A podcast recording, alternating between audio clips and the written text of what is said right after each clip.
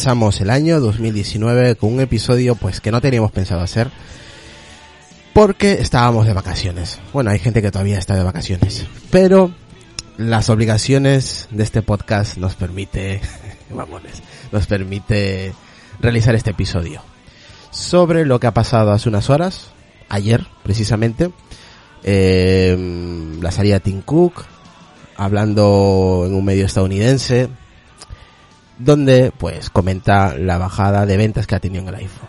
Después de 2007, la salida oficial del iPhone, pues 10, 11 años aproximadamente, que es la primera vez que ocurre esto en, en Apple.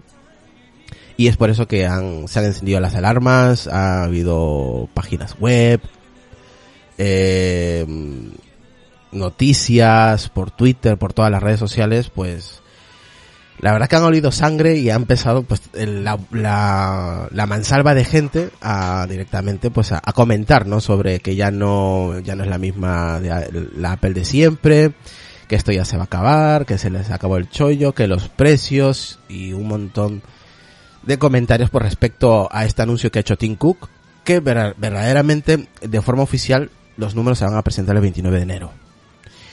Y ahí es cuando se supone que vamos a ver los números. Vale. Ahora bien, para hablar de este tema, hemos traído a los compañeros del podcast y se ha formado como dos grupos, ¿vale? Los grupos que van a atacar directamente a Cook, que vamos, van a ir a de huello con él, y otro grupo que, pues, que me incluyo, que no vamos a defender tampoco lo indefendible, por supuesto, pero vamos a intentar hablar, pues, de manera correcta y directa sobre este tema, ¿vale? Sin entrar en fanboyismos o como lo queréis llamar. Así que vamos a presentar a los compañeros que nos acompañan, van a la redundancia el día de hoy. Voy a empezar eh, con Decar, que lo tengo aquí primero. Saludos, Decar, muy buenas. Hola, buenas noches a todos, feliz año a todos los oyentes y, nada, encantado, como siempre, de estar aquí. Ralfon, muy buenas noches. Buenas noches, ¿cómo estamos? Perfecto, perfecto. Me verte por aquí. Muy bien, muy bien. Pues aquí estamos a ver si defendemos al pobre Tinku, que quieren hacer sangre de él. Sí, vamos a ver cómo sale este episodio, ¿vale? Eh, también tenemos aquí a nuestro compañero Josan de Naceros, ¿qué tal? Hola, muy buenas noches, feliz año y nada, con el cuchillo entre los dientes. Otro por ahí también. Vale, tenemos aquí a Carlos Castillo. ¿Qué Carlos Castillo? Buenas noches a todos, un placer, feliz año a todos los oyentes y muy especial feliz año a Tim Cook, espero que te vaya el año como el principio de este. De, no sé, de, de tu micrófono creo que está cogiendo el del Mac, creo. ¿eh? Sí, ¿Sí? Sí. Vale, Mira, eso o estás en una cueva. Sí, estoy en una cueva. Vale. Por Dios. Eh, ahora vamos con nuestro compañero Lucas. ¿Qué tal, Lucas? Muy buenas. Muy buenas, ¿qué tal? Pues nada, aquí en otro poco más y otro otro añito más, así que pues nada, no sé si le meteré caña a Tinku o, o no, ya veremos. Bien, tenemos por aquí también a nuestro compañero Julio Coding. ¿Qué tal, Julio? Muy buenas. Muy buenas y feliz año a todos. Y eh, no es la primera vez que pasa, pasó hace 17 años. Luego lo vamos a matizar. Eh, ¿Qué tal? Yo soy del clan de los cuquitos. ¿Qué tal, Adrián? Muy buenas. Buenas noches a todos, feliz año y vamos a hacer al estilo argentino barra brava. Tincup ya se va, Tincup ya se va, ya se va, Tincup ya se va. Madre mía, ¿cómo estamos hoy? Y vamos a presentar a nuestro compañero Oliver Navani del podcast Mis Movidas, o Todas Mis Movidas. Muy buenas noches, feliz año. Y bueno, yo quiero comentar un poco lo que me parece que es eh, un clickbait que realmente estamos viviendo más que una noticia real Uh, de que algo amén. muy gordo esté pasando. Uh, Amén. Madre mía, esto se pone bueno. Exactamente. Ahora vamos con nuestro compañero Borja de Retromática. ¿Qué tal, Borja? Muy buenas.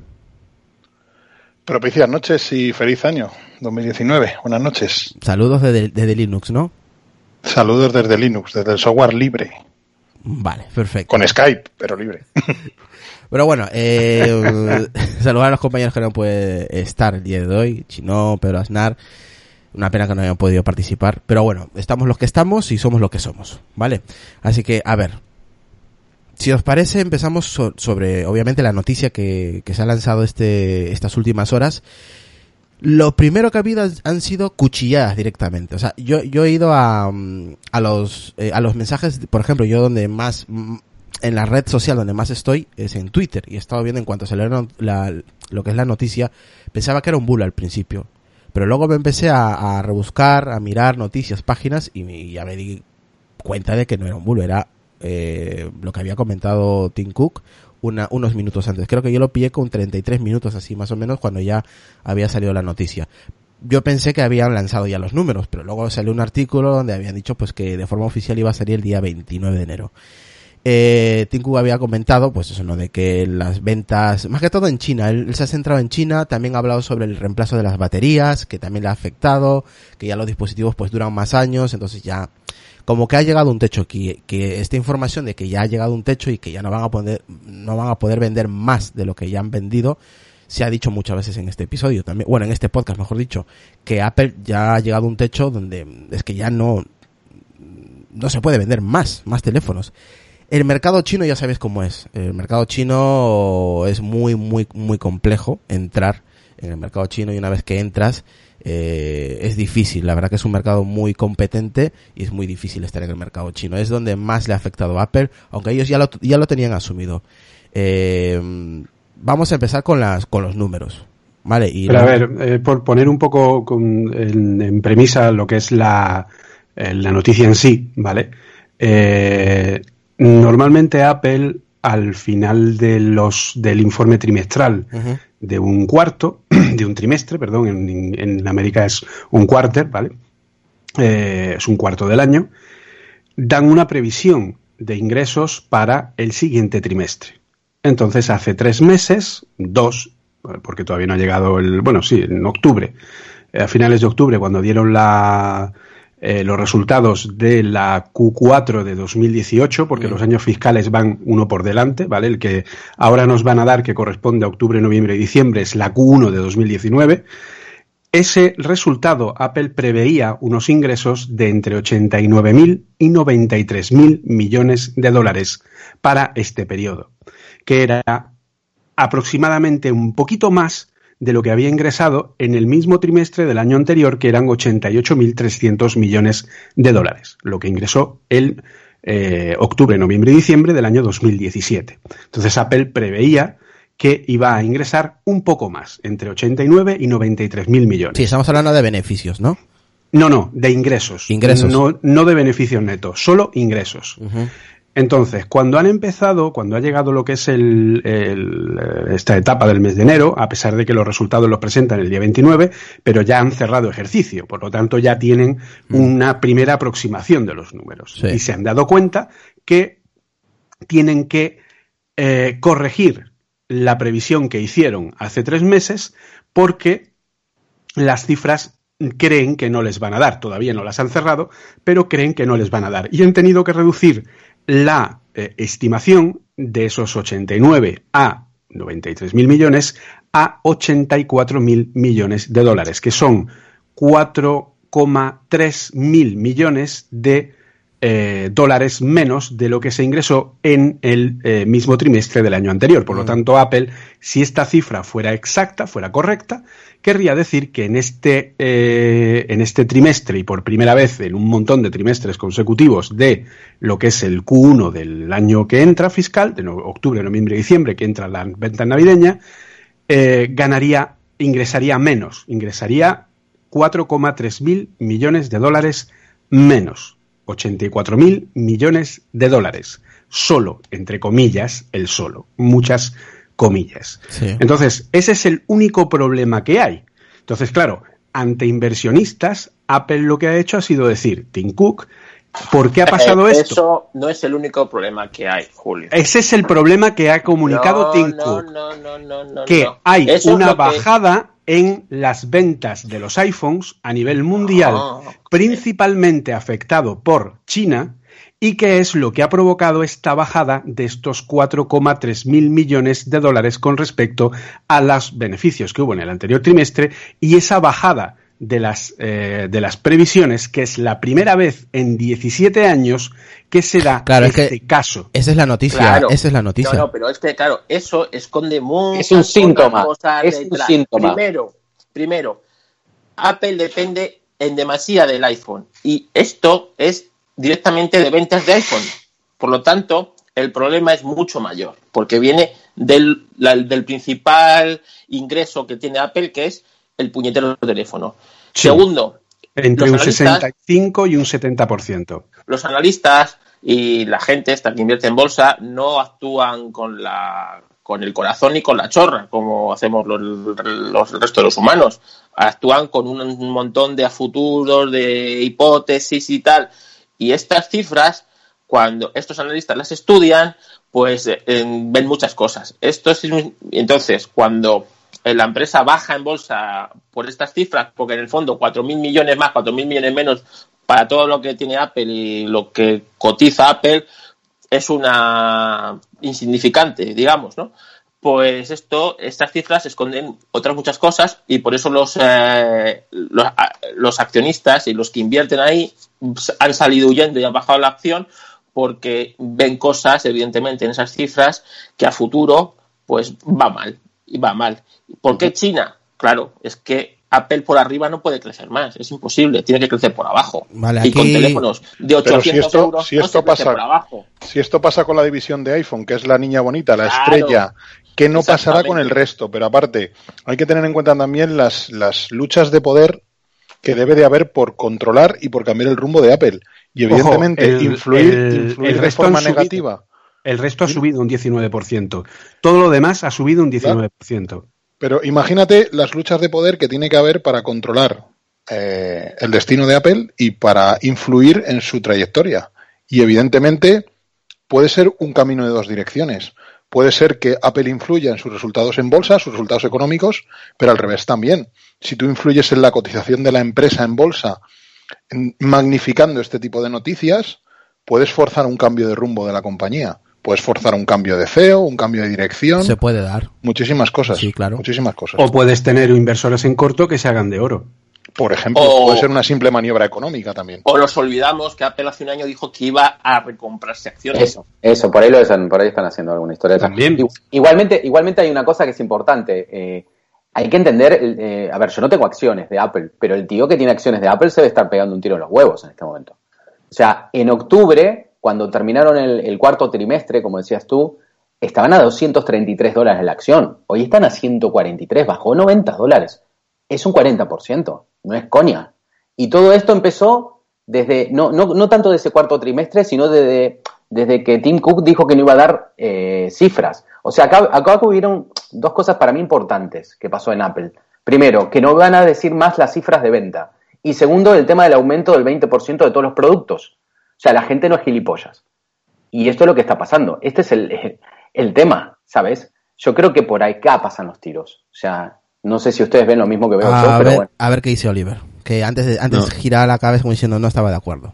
No, es que yo creo que aquí estamos mezclando muchas cosas que, que no tienen que ver. Es decir, lo primero, eh, el, cómo, el cómo va una compañía de bien o de mal y cómo está funcionando en bolsa tiene muy poquito que ver. Es decir, porque al final la bolsa no es más que la proyección a futuro que ven unos posibles inversionistas. Es decir, y dado como está el mercado, no es difícil entender que haya gente que saque el dinero de Apple para meterlo en otros sitios. Yo mismo, eh, si tuviese que hacerlo, posiblemente lo sacaría para meterlo en Amazon. No porque Amazon vaya mejor, no porque Apple vaya mal, sino porque al final yo creo que perdemos un poco la perspectiva de lo que es la compañía y de lo que hace. Es decir, Apple no deja de ser una compañía pequeña, tecnológica, que lo que hace es fabricar dos o tres modelos de teléfono, cuatro o cinco modelos de ordenadores y un par de servicios online y se acabó. Frente a otras compañías que a día de hoy están creciendo mucho, que sí que tienen, digamos, un sustento que va a ser mucho más difícil de tirar abajo. Entonces, si yo tuviese que invertir de algo que va a crecer, parece obvio, ¿no? Que, por ejemplo, Amazon va a crecer más que Apple en los próximos años. Entre otras cosas, porque Apple, a nivel de los productos que está manejando, prácticamente ha tocado tope. Es decir, no tendría mucho sentido que aumentasen las ventas de forma escandalosa cuando ya están claro. vendiendo cerca de 100 millones de dispositivos Claro. como los iPhone anualmente. Es decir, ¿qué van a vender más que eso? Es decir, Claro, no tiene- pero, pero al final, un poco igual incluso el precio, ¿sabes? Es al decir, final, Oliver, es lo que venimos diciendo. Mm, Yo creo que ya llegó a tope. Es más, yo no estoy, yo no Sí, estoy sí, sí. descontento de lo que le está pasando a Apple, ¿eh? Al revés. Yo estaba más contento cuando Apple era, era una empresa pequeñita y, y- y, digamos, apostaba por sus Sí, usuarios. pero, pero yo no lo veo como un batacazo. De hecho, yo, mira, todos tenéis, o casi todos, yo creo que tenéis delante del Mac, abrir la aplicación de bolsa, poned la proyección de Apple en los últimos, bueno, ya sé que hay algunos que no, pero bueno, igual, lo podéis ver en, cualquier sitio, ¿no? Eh, poned la proyección de Apple en los últimos cinco años y veréis que la línea ascendente se conserva. Lo que quizás fue un pico absurdo, y yo lo dije en su día y lo sigo diciendo, es llegar al famoso trillón. Mm. Es decir, vino sin sentido, es decir, no habían anunciado nada, no había decir, eh, ahí sí que seguramente hubo algo detrás para que en un momento dado hubiese una Pero, compra de acciones más o menos masiva para que aquello subiese. Oliver, si ¿te tú acuerdas? miras un poco la tendencia, aunque ha caído un 40%, si tú miras la media y la, la- la- el crecimiento medio, más o menos se conserva. No, no hay realmente un cambio importante. Pero también ese, ese aspecto de llegar a- al, al primer trillón eh, le duró poco. O sea, No, duró- no, claro, pero evidentemente es que, ¿por qué va a valer un trillón? Si es que vuelvo a repetirlo. Es decir, Apple nos gusta mucho, tiene unos productos que yo creo que en general Son nos buenos. encantan y si no, no estaríamos aquí todos sentados hablando de ellos. Eso es evidente. Pero ya está, es que es una compañía de, de- de- de electrónica de consumo. Es decir, no podemos intentar posicionarla más allá de eso. Mientras que hay otras compañías que ahora mismo le están haciendo competencia directa en el propio Nasdaq, que digamos que lo que tienen detrás es bastante más consistente, consistente y sobre todo pues tiene expectativas de crecer más. Y al final la bolsa es eso, es decir, es una expectativa de crecimiento. Es decir, yo pongo dinero donde creo que dentro de unos meses, normalmente cortoplaci- eh, cortoplacista, lamentablemente, la gente invierte para intentar sacar Que- dinero, es decir, sin, sin mucho más. Entonces, a mí no me parece que sea realmente un, un batacazo, me parece que es simplemente, pues bueno, una de las muchas subidas y bajadas que ha tenido, que ins- insisto, si lo miráis, va- ha- ha- ha- hay muchas variaciones, o sea que no. A ver, no vámonos, vámonos con, con Hosan y luego con Relfon y luego con Decar. Venga. Sí, bueno, a ver, eh, yo voy a dar mi punto de vista. A ver, la bolsa, como bien ha dicho Oli, lo que hace es anticipar el futuro. Da igual cómo haya sido la evolución hasta el día de hoy. La bolsa lo que estás jugando es cómo irá una compañía dentro de un mes, dentro de un año o dentro de dos años. Se hacen proyecciones a futuro. El PMI manufacturero de China, que salió ayer, ha sido la primera vez que ha bajado en muchísimos años. Es decir, vamos a una desaceleración global, eso está más que claro, todos analistas eh, bursátiles lo dicen. Va a haber una desaceleración debido a muchas cosas, a muchas tirantes a nivel internacional. Entonces, ¿Qué ocurre? Que aparte está todo el lío de Trump con los chinos, con, con, con todas las tensiones que hay en los mercados. ¿Qué ocurre? Con el Que tema aranceles en Estados Unidos. por los aranceles, todo eso le va a repercutir mucho a Apple. De hecho, ya sabéis que se reunieron hace tres meses, una cosa así, Trump con Tim Cook, precisamente para tratar este tema. Y, y- y si ya de por sí tenía problemas Apple en, en el mercado chino, pues esto desde luego no le va a beneficiar mucho, porque si estos aranceles y estas tensiones que hay, si lo juntas con la desaceleración que está teniendo China y la desaceleración económica que viene a nivel mundial, ¿qué ocurre? Pues que Apple tiene productos muy caros. Tiene productos muy caros y Apple hasta ahora, eh, la trayectoria histórica de Apple era que tenía siempre productos con, con un IMAR de más I muy grande que estaba siempre a años luz de la competencia. Sacaba productos que la competencia no era capaz de, de conseguir. De hecho, cuando salió el iPhone, el iPhone estaba a años luz de los teléfonos que había hasta entonces. el, el iMac cuando salió era lo mismo. Eh, el Apple Watch sí que es verdad que está a años luz de la competencia y el iPad, pero Apple siempre se ha caracterizado porque sus productos estaban muy lejos de la competencia, estaban siempre a dos, tres años de distancia de la competencia. ¿Qué ocurre? Pues que ahora Apple básicamente vive del iPhone y el iPhone ya no está a años luz de la competencia, es un producto caro, caro en comparación con la competencia y que además no da un extra sobre la competencia, es decir, a nosotros es verdad que nos gustan mucho los iPhone, que nos gusta mucho iOS con todos sus defectos, pero que estamos muy a gusto, pero el usuario normal ve qué tiene este iPhone, pues tiene esta cámara, esta- hace estas fotos así, tiene este procesador, lo que tiene un iPhone. ¿Qué, puedo, eh, qué tiene un, un Huawei? ¿Qué tiene un Xiaomi? ¿Qué tiene otra marca? Pues básicamente lo mismo él básicamente lo pongo entre comillas, ¿no? Porque ya sabemos el tema de, de iOS frente a Android y todo, Mm. pero básicamente lo mismo, pero por 600 euros menos. Entonces, pues muchísima gente dice, pues yo para gastarme Claro. 1.300 euros en un iPhone, me los gasto pues en, en- en el teléfono que sea, en un Huawei, en un Samsung, en el que sea, ¿vale? Ya, eh, entonces, ¿qué está valorando para mí la bolsa? Precisamente eso, vamos a una recesión, tú tienes una dependencia muy grande de un dispositivo que se llama iPhone, porque no es diversificado, que eso sí que es culpa de Tim Cook, que ha abandonado, como hemos dicho muchas veces en este programa, la, la, la gama profesional, ha descuidado la parte Mac, ha descuidado los profesionales, las aplicaciones profesionales, tiene un iPad ultra potente que es verdad que está años luz de la competencia, pero, pero el sistema operativo se queda corto. Entonces, ¿qué, qué ven los analistas? Pues que Apple dentro de unos meses o de unos años va a flojear, pues porque muchas compañías le van a echar el pie por encima, porque iPhone ya no es lo que era, porque iPhone ya no es un producto diferenciado en el mercado. Básicamente eso es lo que veo yo. Mm, ahora vamos con Ralfo. Hola, hola, me he desmuteado. A ver, yo creo que tenemos que ver aquí dos cosas. O sea, aquí cuando sale una noticia, Apple ha bajado en bolsa, ya salen los miles de haters diciendo que Apple se va a hundir, que tal, y eso es no entender cómo funciona la bolsa. O sea, la bolsa, si lo vamos a reducir al absurdo, no deja de ser un mercado en el que se apuesta sobre lo que creen que va a pasar y hay gente que gana y pierde dinero. Una empresa y más una que tiene la cantidad de, de, efectivo que tiene Apple, lo único que le puede pasar si baja mucho en bolsa es que compre todas sus acciones y la cierre durante una temporada para que no le afecte a, a otro nivel. Pero que se vaya a hundir Apple porque bajen las acciones a 50 dólares, no se va a hundir. Eso es lo que le gustaría a otros señores, porque Apple baja las acciones a 50 dólares y saca el bolsillo y hace, toma, y se saca la chorra y se compra las acciones. No estamos hablando de eso. O sea, si queréis podemos debatir sobre lo que debería hacer Apple Para cambiar. sacando para tal, pero sobre la bolsa, que bajen la bolsa, a mí, Mm. yo he visto caer tecnológicas y no han, y no, y no se han hundido por bajar en la bolsa. Se han hundido Por por, no factores. adaptarse al mercado, por no sacar Tenemos un terminal. Nokia, Nokia en su momento. Claro, entonces, que una tecnológica que ahora mismo realmente no es que tenga pérdidas, sino que ha dejado de ganar 4.000 millones en la venta de un terminal, cuando ha subido un 20% en las ventas del resto de productos que está, que está desplazando, digamos, el mercado. Y servicios. O sea, el Apple Watch ha sido un puto éxito. O sea, yo conozco gente que decía pestes y que en la vida llevaría un smartwatch, Sí. que se ha comprado un iPhone para poder comprarse un, un. Apple Watch. Que ibas a comprarte el Apple Watch y, y se los llevaban a expuertas. Y he tenido que estar, pidiéndole el día de salida, he tenido que estar un mes y pico para que me lo sirvieran. O sea, y como eso, es que saca un nuevo producto y se hartan de vender. Entonces, por efectivo, no se van a hundir. Y que en la bolsa baje. Ah, es que, claro, es que cuando ves las noticias que dicen Apple pierde 9.000 mil millones, no, perdona, que yo preveo que voy a vender, o sea, 85 mil millones de, de dólares en vez de 89 mil, no es que haya perdido 4 mil. O sea, simplemente voy a dejar de ganar. Pero me estoy llevando los billetes, vamos, tienen un, casi un 40% bruto de beneficio sobre, sobre lo que, lo que ingresan.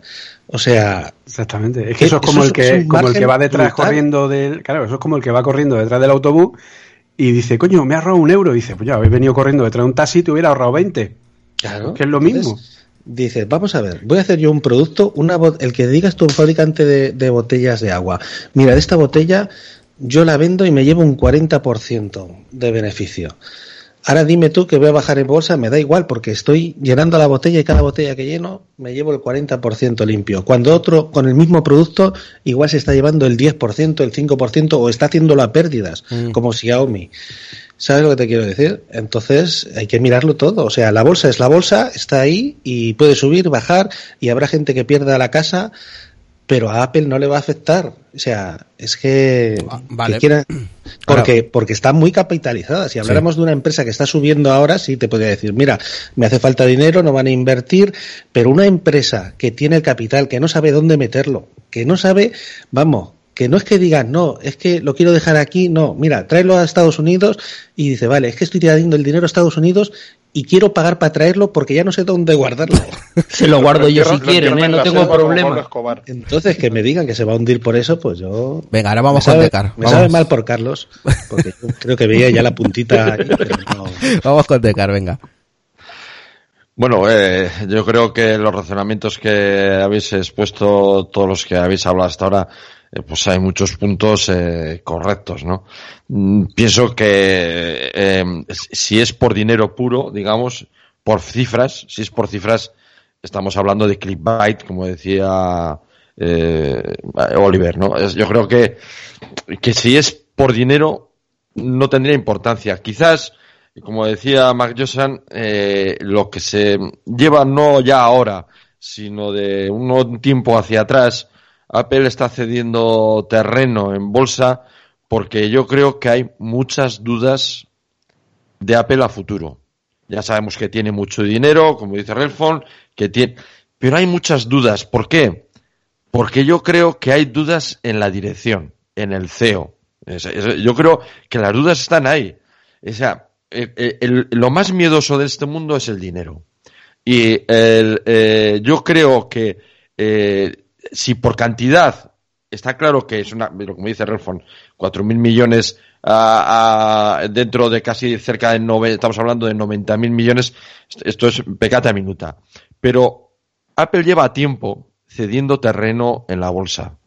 Y, y yo creo que ese- esa cesión de terreno es porque los inversores no ven claro el futuro de Apple, su dependencia del iPhone y sobre todo las dudas eh, que hay en otras ramas, de la- o sea, en otras líneas de producto de la, de la empresa, las dudas que hay, eh, posibles, digamos, poca evolución en la parte de la nube y sus servicios, por mucho que haya ganado dinero. Ahí se ven muchas dudas porque se ve como Amazon, que es una empresa que, que vende pañales, entre otras cosas, se está comiendo terreno a Apple. Entonces, ahí hay muchas dudas que se está pagando, o se está cobrando, digamos, ahora mismo en este movimiento de la bolsa, en estas dudas, no solamente es los 4.000 millones, 5.000, 6.000 que vaya a perder, no. Hay muchas dudas del futuro de Apple como empresa y por lo tanto eso se refleja no ahora, sino se está reflejando desde hace tiempo en la bolsa. Vámonos con Lucas. Venga, Lucas, ¿qué opinas sobre lo que van comentando los compañeros? Yo es que sobre todo me quedo más con el tema de como tanto Deca como algún otro compañero más ha comentado que mm, tem- mm, tiembla un poquito el puesto del CEO, ¿no? Eh, yo también estoy pensando de que este hombre, yo por lo menos pienso así que no va a durar mucho. El tema de, de bolsa, bueno, son movimientos que hacen y para los inversores pues va, ha sido un batacazo, pienso yo personalmente, y, y estarán bastante molestos, ¿no? Como ha comentado Adri, han bajado en, bolsa y eh, no hace mucho, un par de meses o tres comentamos por aquí de que hubo un inversor que se gastó, no sé si compró el 2% de las acciones de Apple o algo así, muchas, mu- miles de acciones. Entonces, bueno, a este hombre le habrá jodido, ¿no? Más que a nosotros como usuarios, pues bueno, yo creo que más que perjudicarnos, no- nos favorece, ¿no? Porque si Apple se le baja de, del pico de la pirámide, pues también a la larga empezarán, supongo y pienso, de que empezarán a, a bajar un poquito ese estatus que tienen y, ba- y bajarán los precios de sus dispositivos, como en este caso es el iPhone, ¿no? Ya sobrepasando los 1.500 euros, menos aquí en Europa o en España, pues la verdad es que te cuesta un poquito más pillarte un dispositivo, ¿no? Bueno, Entonces, bueno. Ya, ya se ha abierto el primer melón. Eh, precios. Carlos Castillo, venga, y luego empezamos con el tema de, de- de precios. Pues precios. No, lo que pasa es que Apple dice que, claro, que el problema es China. Es, a ver, según Tim Cook, sus palabras fueron, el problema China eh, también les ha afectado, parece ser, y creo que tiene toda la razón, el tema del- de los reemplazos de las baterías. Porque claro, al reemplazar no compras un producto, sino reemplazas la batería y tienes otra vez unos años con ese dispositivo. Y el, el otro tema, que no lo recuerdo muy bien, era, eran creo que tres puntos que había tocado. A ver, Cook. literalmente ha dicho que ha habido una bajada a nivel mundial de Esa- las ventas de iPhone, principalmente en China. Sí, exactamente. Así, eso es lo que ha dicho literalmente. pero dentro de ese comunicado también ha dicho sobre el reemplazo de las baterías. Claro, pero es que tienes que tener, pero no es reemplazo de la batería, es iOS 12. Es decir, iOS 12 ha propiciado que la longevidad de los dispositivos sea mayor y que la gente, dado el precio que hay ahora mismo, haya potenciado el mercado de segunda mano o el mercado de reciclados. Entonces, probablemente ahora haya muchos más dispositivos Apple activos que nunca y, sin embargo, han bajado las ventas.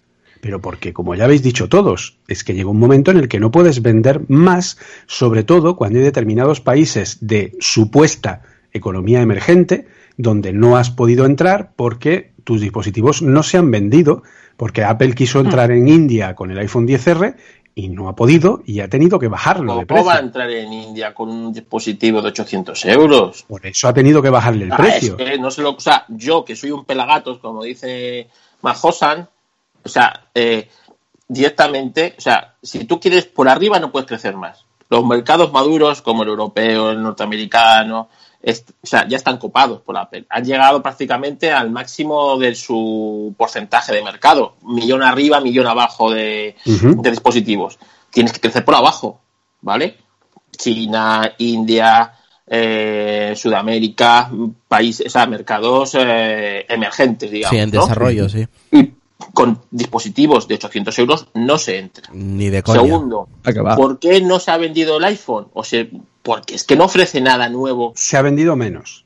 Pero es que, evidentemente, porque desde el iPhone 7 no ofrece nada distinto, ni nada nuevo, ni nada que te digas, ¿para qué me voy a gastar este dinero? A- aparte Vale, de que nosotros pero, eh, seamos unos enfermos. A o ver, exacto. nosotros- Tienes no toda la ofrece razón. nada no ofrece nada por encima de, de otras marcas que Tienes toda la mucho razón. menor precio Pero, pero no pasa a hablaría- todas las marcas. Yo no hablaría precio, todavía sobre- nada Pero es que que eso le falta el a todos. Esperar poco a poco que no se desentiende. Vamos con Ralphon, venga. Luego Carlos Castillo y Julio. Yo no hablaría todavía de cifras de ventas porque esto es lo mismo de siempre. Llevamos dos o tres años que empiezan que, que tal, que cual, que han bajado las ventas y llega, llega el día, no llega el día van a decir. 20. No las van a decir. Sí, ya, Dijo que no las van a decir. Ya te digo que cuando llegue el día se sacarán la chorra otra vez y habrán no vendido millones de millones de iPhone. Claro. Entonces, el problema es que ellos querían entrar en el mercado emergente, como dice Julio, querían entrar en India, querían entrar en China, se le ha juntado lo de Trump, la pelea, y, y tenéis una cosa, tenéis un mercado de 5.000 millones de chinos que no es que no quieran comprarse un iPhone, pero si el estatus dice que ahora mismo iPhone no es el teléfono que le interesa a China porque es estadounidense, 5.000 millones de chinos no se van a comprar el iPhone. Entonces, cuando las cosas se arreglen, ya veremos cómo va la cosa, pero por ahora, en cifras de venta y en Navidad, yo creo que han arrasado. Es que, vamos, es que tú vas a cualquier, por lo menos en Occidente, tú vas a cualquier sitio y están petados, petados, petados y, y llevándoselos, pero vamos, o sea, que hay colas. O sea, yo he ido al Apple Store un día normal y hay colas para recoger teléfonos reservados. ¿Sabes lo que te quiero decir? Vam- Vamos con Y- Oliver, perdón, Ralphon, vamos con Oliver y luego con nuestro compañero Borja. Sí, yo creo que Apple el problema que está teniendo ahora realmente ya es un problema de perspectiva o incluso podríamos llamar de honestidad. Es decir, al final, eh, digamos que tiene varias gamas de productos y las ha ido tratando de forma distinta, lógicamente además, eh, dependiendo del momento en el que ha estado. Es decir, cuando tú empeza- cuando empezaron en su día con los Macs, pues digamos que cuando tú veías un Mac era algo que te impactaba, que te llamaba la atención, era un gran cambio respecto, por ejemplo, a un PC o algo por el estilo. Entonces, bueno, pues fueron nombrándolos y fueron colocándolos, eh, de- digamos, de una forma como si fuese un producto absolutamente innovador, ¿no? Llegado a un punto que posiblemente llegó, pues como por 2010, más o menos. eh, de, de hecho, dejaron de poner nombres raros, los unificaron todos más o menos y ni siquiera, digamos, a- avisaban en algunos casos de las actualizaciones que estaban haciendo, ¿no? El problema que creo es que con el iPhone, o sea, con todos los dispositivos de iOS en general, han llegado a ese punto. Es decir, hemos llegado a un punto en el que realmente creo que lo más sensato sería que año a año el nuevo iPhone se llamase simplemente iPhone, ¿no? Es decir, iPhone del año correspondiente, con los pequeños cambios que hay, porque al final lo hemos visto este año. Es decir, yo para mí es el primer año desde 2007 que no cambio de iPhone. Es decir, yo, mi mujer y yo lo que vamos haciendo rotándolo, vendiéndolo muy bien de precio y nos sale más eh, rentable que comprar dos nuevos cada tres, ¿no? Que es, que es lo que hacíamos antes. Y este año no, no he cambiado. No he cambiado porque realmente mm, el cambio que había entre el 10 y el 10S, pues bueno, era suficientemente pequeño como para no planteármelo, ¿no? Y ojo, tampoco me he ido a la competencia. Es decir, tampoco Samsung ha sacado algo que diga, ostras, esto me gusta, ¿no? O, o Google, que yo, yo además yo siempre lo digo, yo no tengo problemas para cambiar, ¿eh? Yo, a, mí, a mí me gusta, yo soy muy friki, me gustan mucho los cacharros y me gusta probar lo último que va saliendo, me gusta probar toda la tecnología última. Y la realidad es que este año han demostrado que, bueno, más allá de aumentar el procesador, que evidentemente es un paso con todo el tema de los eh, procesadores A12 y demás, más allá de eso, realmente no ha habido un cambio que para mí justifique el, ese, cambio. El problema es que al final ellos, digamos que tienen como un, pe un pequeño doble rasero. Es decir, por un lado, es verdad que en la presentación de, del iPhone y luego, si no me equivoco, también en la del iPad, te estaban diciendo de que estaban intentando que los dispositivos duren más tiempo, aumentándoles la, la, la duración del sistema operativo, sí. intentando de alguna forma, ¿no? Es decir, que todo, pues eso, es decir, ser más sostenibles, pero por otro lado te siguen todavía intentando vender la moto de que no, este móvil respecto al anterior es mágico y hace cosas. No, no es verdad. Es decir, hemos llegado a un punto en el que este, esta gama de productos ha estancado. Cosa que no ha pasado con el Apple Watch, porque habéis visto que ha habido un cambio que cambio grande. no es enorme, pero es suficiente como para que muchos, y aquí me incluyo yo, hayamos ido corriendo a cambiarlo. Porque realmente sí que había una cosa que decir, oye, esto no es lo mismo que lo que había antes, la pantalla da gusto verla ahora, el pequeño cambio de diseño la verdad es que le, le, hace, le hace bastante bien, el cambio de procesador lo mismo. Es decir, creo que el problema realmente es ese, y es el problema por el que se están viendo afectados pues por tema de prensa, tema de bolsa, tema de conversaciones, digamos, de a pie, ¿no? Que al final es verdad que sus productos siguen evolucionando, siguen evolucionando bien, pero no lo pueden seguir vendiendo como lo estaban vendiendo hasta ahora. Es decir, de alguna forma creo que deberían cambiar la perspectiva y centrarse más, pues a lo mejor en algún producto nuevo, alguna gama nueva que creo que tocaría salir ya. Es decir, aunque solo sea por fechas, 2019-2020 es la fecha en la que tocaría pues o un producto nuevo o una gama nueva o algo distinto a lo que están haciendo hasta ahora, ¿no? Y yo creo que al final eso se ve reflejado más allá de que en este caso creo que esta noticia ya digo que es un clickbait, ¿no? Que decir, creo que son como dos temas separados. Una cosa es la situación que creo real que, que tiene Apple ahora mismo y otra cosa es, bueno, lo que ahora mismo está diciendo la prensa con esta noticia y demás. Sí, ahora mismo, mira, aquí en el grupo ahora voy con, con Borja. Justamente Borja, quien lo ha compartido luego en el grupo de Telegram, pues un titular, ¿no? De Merca 2.0, un diario, el cual el titular pone, ¿no? ¿Qué le pasa a Apple? Pasó de ser la más valiosa del mercado al ser el patito feo de Wall Street. Claro, esto tú lo lees y dices, madre mía, ¿qué ha pasado? Se acaba el mundo, ¿no? Ese tipo de, de titulares, pues son directamente clickbait.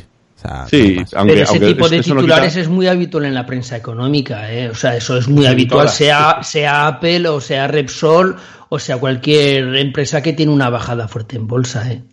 Sí, lo que pasa que en cuanto le, esto lo sabemos todos, que en cuanto esto le sucede a Apple, salen todas las noticias. Es decir, yo en mi propio grupo de Telegram, los, lo sabéis los que, muchos que estáis metidos, que hablamos de mil y una cosas, pues este, este tipo de cosas aparecen. Y evidentemente si esto apareciese de Repsol o de Telefónica, ni aparecería ni nada por el estilo, ¿no? Es decir, al final hace mucho ruido, ¿no? Es decir, eh, más allá de la realidad o no, insisto, que yo sí que creo que eh, Apple tiene una tendencia que es distinta uh -huh. desde hace algún tiempo, pero no creo que tenga mucho que ver con la noticia esta, ¿no? Vámonos con Borja, venga. Sí, bueno, yo creo que con el con este titular está está todo dicho, ¿no? O sea, realmente eh, el, el, todo el follón que se ha montado y toda la polvareda que se ha montado en parte ha sido la propia prensa. Aparte que, como bien comentaba el compañero, eh, el tema de, de, los mercados financieros es que, bueno, un eh, Tim Cook mañana sale con un pañuelo en la mano resfriado y dicen es que Tim Cook se va a morir la semana que viene y hay una crisis brutal en Apple y tenemos que buscar un nuevo CEO, ¿no? Entonces, Apple aparte tiene un problema, que Apple es una empresa subiría, pequeña. Subiría en bolsa. Sí, no, no, lo sabemos, ¿eh? no, estoy, no, estoy, tan seguro. Y Apple, el problema que tiene es que es una, una, empresa pequeña. Una empresa pequeña que se ha hecho fuerte a base de ganar muchísimo dinero. Pero Apple no es Samsung. Apple no tiene 20, 25, 30 líneas de producto como tiene Samsung, que si no vende teléfonos, vende neveras, o vende coches, o vende barcos. Y, Apple no es Sony. Y ahí está Sony. Sony era un gigante de la electrónica y hoy en muchos eh, sectores está arrinconado. Y Sony vive hoy de las cámaras de fotos y de la PlayStation, no vive de otra cosa. O sea, y Nokia, ahí tenemos el ejemplo. O sea, era el rey, el número uno, y en cuestión de cinco años eh, se olvidaron de él. Entonces, mmm, Apple también tiene un problema que muchas veces ha funcionado, ha funcionado, yo lo comparo muchas veces con Casio. Y me vais a entender ahora. Apple no ha inventado nada. Apple no ha inventado el ordenador, Apple no ha inventado el móvil, Apple no ha inventado la tablet ni el reproductor multimedia. Apple ha cogido productos que ya existían, los ha mejorado muchísimo, pero muchísimo, los ha dado la vuelta completamente y a, y a base de eso ha crecido en el mercado porque Apple no inventó el reproductor MP3, que fue lo que le salvó de la bancarrota, y Apple no ha inventado el ordenador, ni el teléfono móvil, ni siquiera el smartphone, el teléfono inteligente, porque antes de llegar Apple al mercado estaba Palm, estaba Pocket PC, estaba Nokia con Symbian, había muchos sistemas operativos, pero cogió el concepto, lo mejoró, pero realmente no tiene conceptos nuevos. Apple no ha inventado el smartwatch. Cinco años antes de que Apple lanzara el Apple Watch, ya estaba Pibel por ahí lanzando uno de los mejores relojes inteligentes que han existido jamás. Y Apple lo único que ha hecho es coger el concepto y reinventarlo. Sí, ya estaba. Pero Pibel, Apple, ahora, es cierto. Apple ahora mismo tiene que lanzar un concepto nuevo. Ni siquiera ha inventado los altavoces inteligentes que tan de moda están ahora. O sea, Eh, antes lo lanzó Amazon. Borja ha inventado vivir de las rentas durante eh, nueve años. Entonces, claro, entonces No, tiene- ahora tiene un problema, es ahora qué cogemos y mejoramos ahora. Cuando además la competencia te está apretando. Cuando además tú coges un, producto de la competencia de un tercio del precio y te va a cubrir perfectamente lo que hace cualquier producto de Apple. Más bonito, más feo, más ligero, más pesado, pero te va a cumplir. Porque teléfonos con mejor cámara que el iPhone existen a mitad de precio. A mitad de precio, cosa que hace a lo mejor 5 o 6 años no existían. Pero hoy en día un teléfono de 500 euros te hace igual o mejores fotos igual o mejores vídeos que un iPhone. Mm. Por mucho que Apple se empeñe que tiene un sensor especial, mm, un procesado fantástico y todo lo que queráis, pero no es así. O sea, no es así. Es- Y eso que el público de, de Apple es fiel. Salvo cuatro culos inquietos como yo, que andamos cambiando de plataforma todo el día porque nos gusta cacharrear, pero, Lo pero que- claro, la gente llega a un punto que se cansa. Lo que está claro es que la competencia es muy importante. Eso está, creo que ha quedado claro con todo lo que has puesto Borja, que lo resumo, la competencia, la competencia es muy importante tanto para Apple como para Xiaomi o Huawei o cualquier empresa. O sea, es muy importante la competencia. Eh, vámonos con Adrián, venga. No, eh, a ver, yo lo, lo, lo que creo es, eh, no es que estoy en contra de Apple, o sea, yo lo que sí creo es que por ahí no diversificó bien. O sea, yo me acuerdo cuando fue el tema del iPod, que en una estrategia seguían vendiendo más iPod de año a año hasta que llegó el iPod mini. O sea, se fue por abajo, o sea, empezó a diversificar por abajo, por cosas más económicas, o el iPod Nano, no sé si acordáis. Después sacó los iPod Shuffle, o sea, diversificó por el lado de abajo. Pero ahora no lo está haciendo. Y Ahora claro, está haciendo lo contrario. iPhone, iPhone está haciendo lo contrario. Yo creo que hay mucho margen de beneficio para, para, para sacar. Mismo eh, en el momento que sacó el iPhone SE, me pareció una muy buena estrategia. Eh, hizo como un, lo llamamos como una especie de refrito, pero era, era, un, era un dispositivo de puta madre. Y, y realmente por 300 y pico de euros estaba de puta madre. Y lo, ha sacado. Mismo habíamos hablado acá en este podcast de que posiblemente iba a haber una versión S2 y no, no lo hubo. O sea, yo creo que se está equivocando ahí. Ahí, ahí es donde yo creo que está, que está, que está equivocado Apple, ¿no? Eh, pensar que eh, todo es por arriba, todo mm, subir el precio, subir. Y otra cosa, la gente no es idiota. O sea, subime el precio, pero subime calidad. Dame más calidad. Pero no da más calidad. Da la misma calidad a un precio mayor. Y realmente este año sí se notó el aumento. No solamente en los iPhone, ¿eh? También en los productos de MacBook Air. Yo no pensaba que el MacBook Air lo iban a subir de precio. Yo no estoy de acuerdo con el tema de la calidad. ¿eh? Yo vengo de un 7 Plus y he saltado al 10X, al perdón, al, sí, al 10S Max y yo he notado la calidad, vamos, brutal, ¿eh? El metal con el cristal es impresionante. Pero vamos a ver, el metal con el cristal ya lo tenían en el iPhone Ya, 4. pero ¿no? joder, se nota, se nota, ¿eh? Se está, a mí, pero, a mí me pero, pero es, eh, no, pero, a ver, pero no, que no es que te puso oro, eh, te puso metal. O sea, eh, o sea te- y te subió el precio un 20%. El, el MacBook Air, por ejemplo, subió el precio un ve- un 20%. O sea, eh, pasó de valer 999, siempre valía 999. Es verdad que hubo años que el MacBook Air valía un poco más caro, o que fuera, pero te estaba dando otra tecnología. No sé, hay, hay cosas que Apple, yo por ejemplo, yo lo que más le, critico a Apple últimamente, que eso me pone muy, o sea, me pone muy mal, que es el tema de los productos obsoletos vendidos en la página web. Eso me parece, vamos, o sea, una publicidad súper horrible. O sea, no, no, no, no, no, no termino de entender. O sea, eso no lo termino de entender. Sácalo.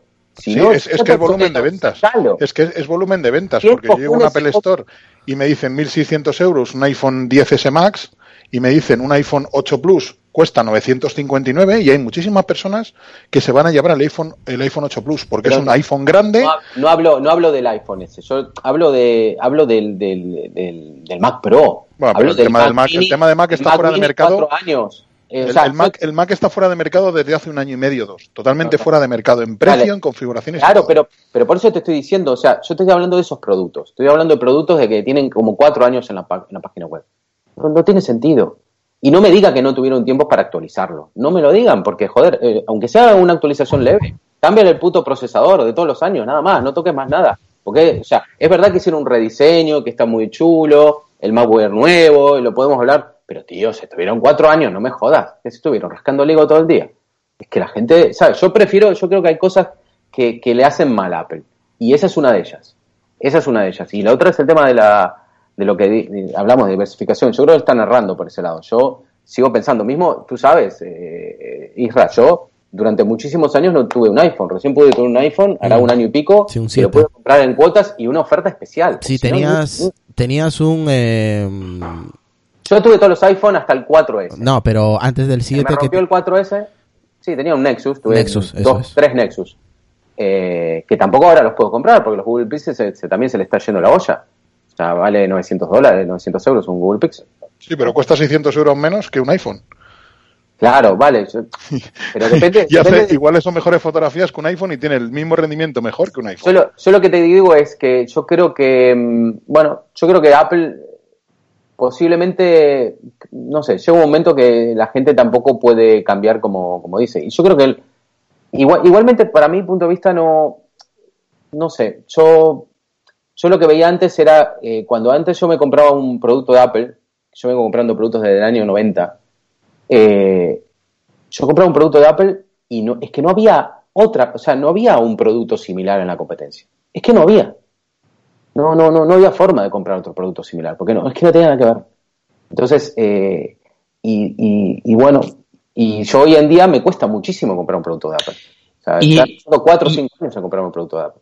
Y Adrián, y en una cosa que estás diciendo que eh, Apple sí que es distinta a las demás, son cosas que la gente no valora porque no tiene por qué valorarlas. Es decir, Apple te dice, nosotros hemos diseñado un ordenador que está hecho con aluminio reciclado, no utiliza nada de aluminio original, por decirlo de alguna manera, y además es súper, súper delgado y además es pero es todo estética, es decir, a ver, tú dame un ordenador que sea potente, que sea barato, que le dure la batería, que tenga un sistema operativo muy optimizado, pero a mí qué me importa si está de aluminio reciclado o es aluminio nuevo. O sea, a ver, eh, A ti no te el- importa, pero Vamos hay muchísima gente a la No, que sí.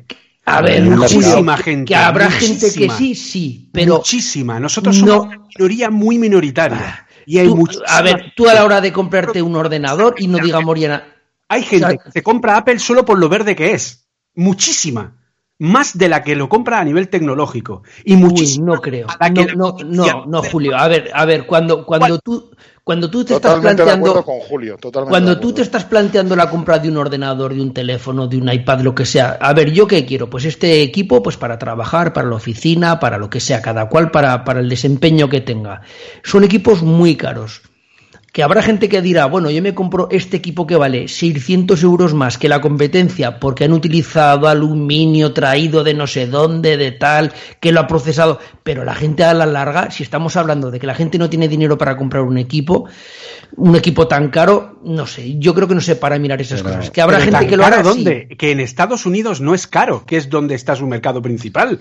Es que estamos haciéndolo claro, todo desde pero, el pero, punto de vista pero por, español. pero por eso mismo no puede abrir mercados.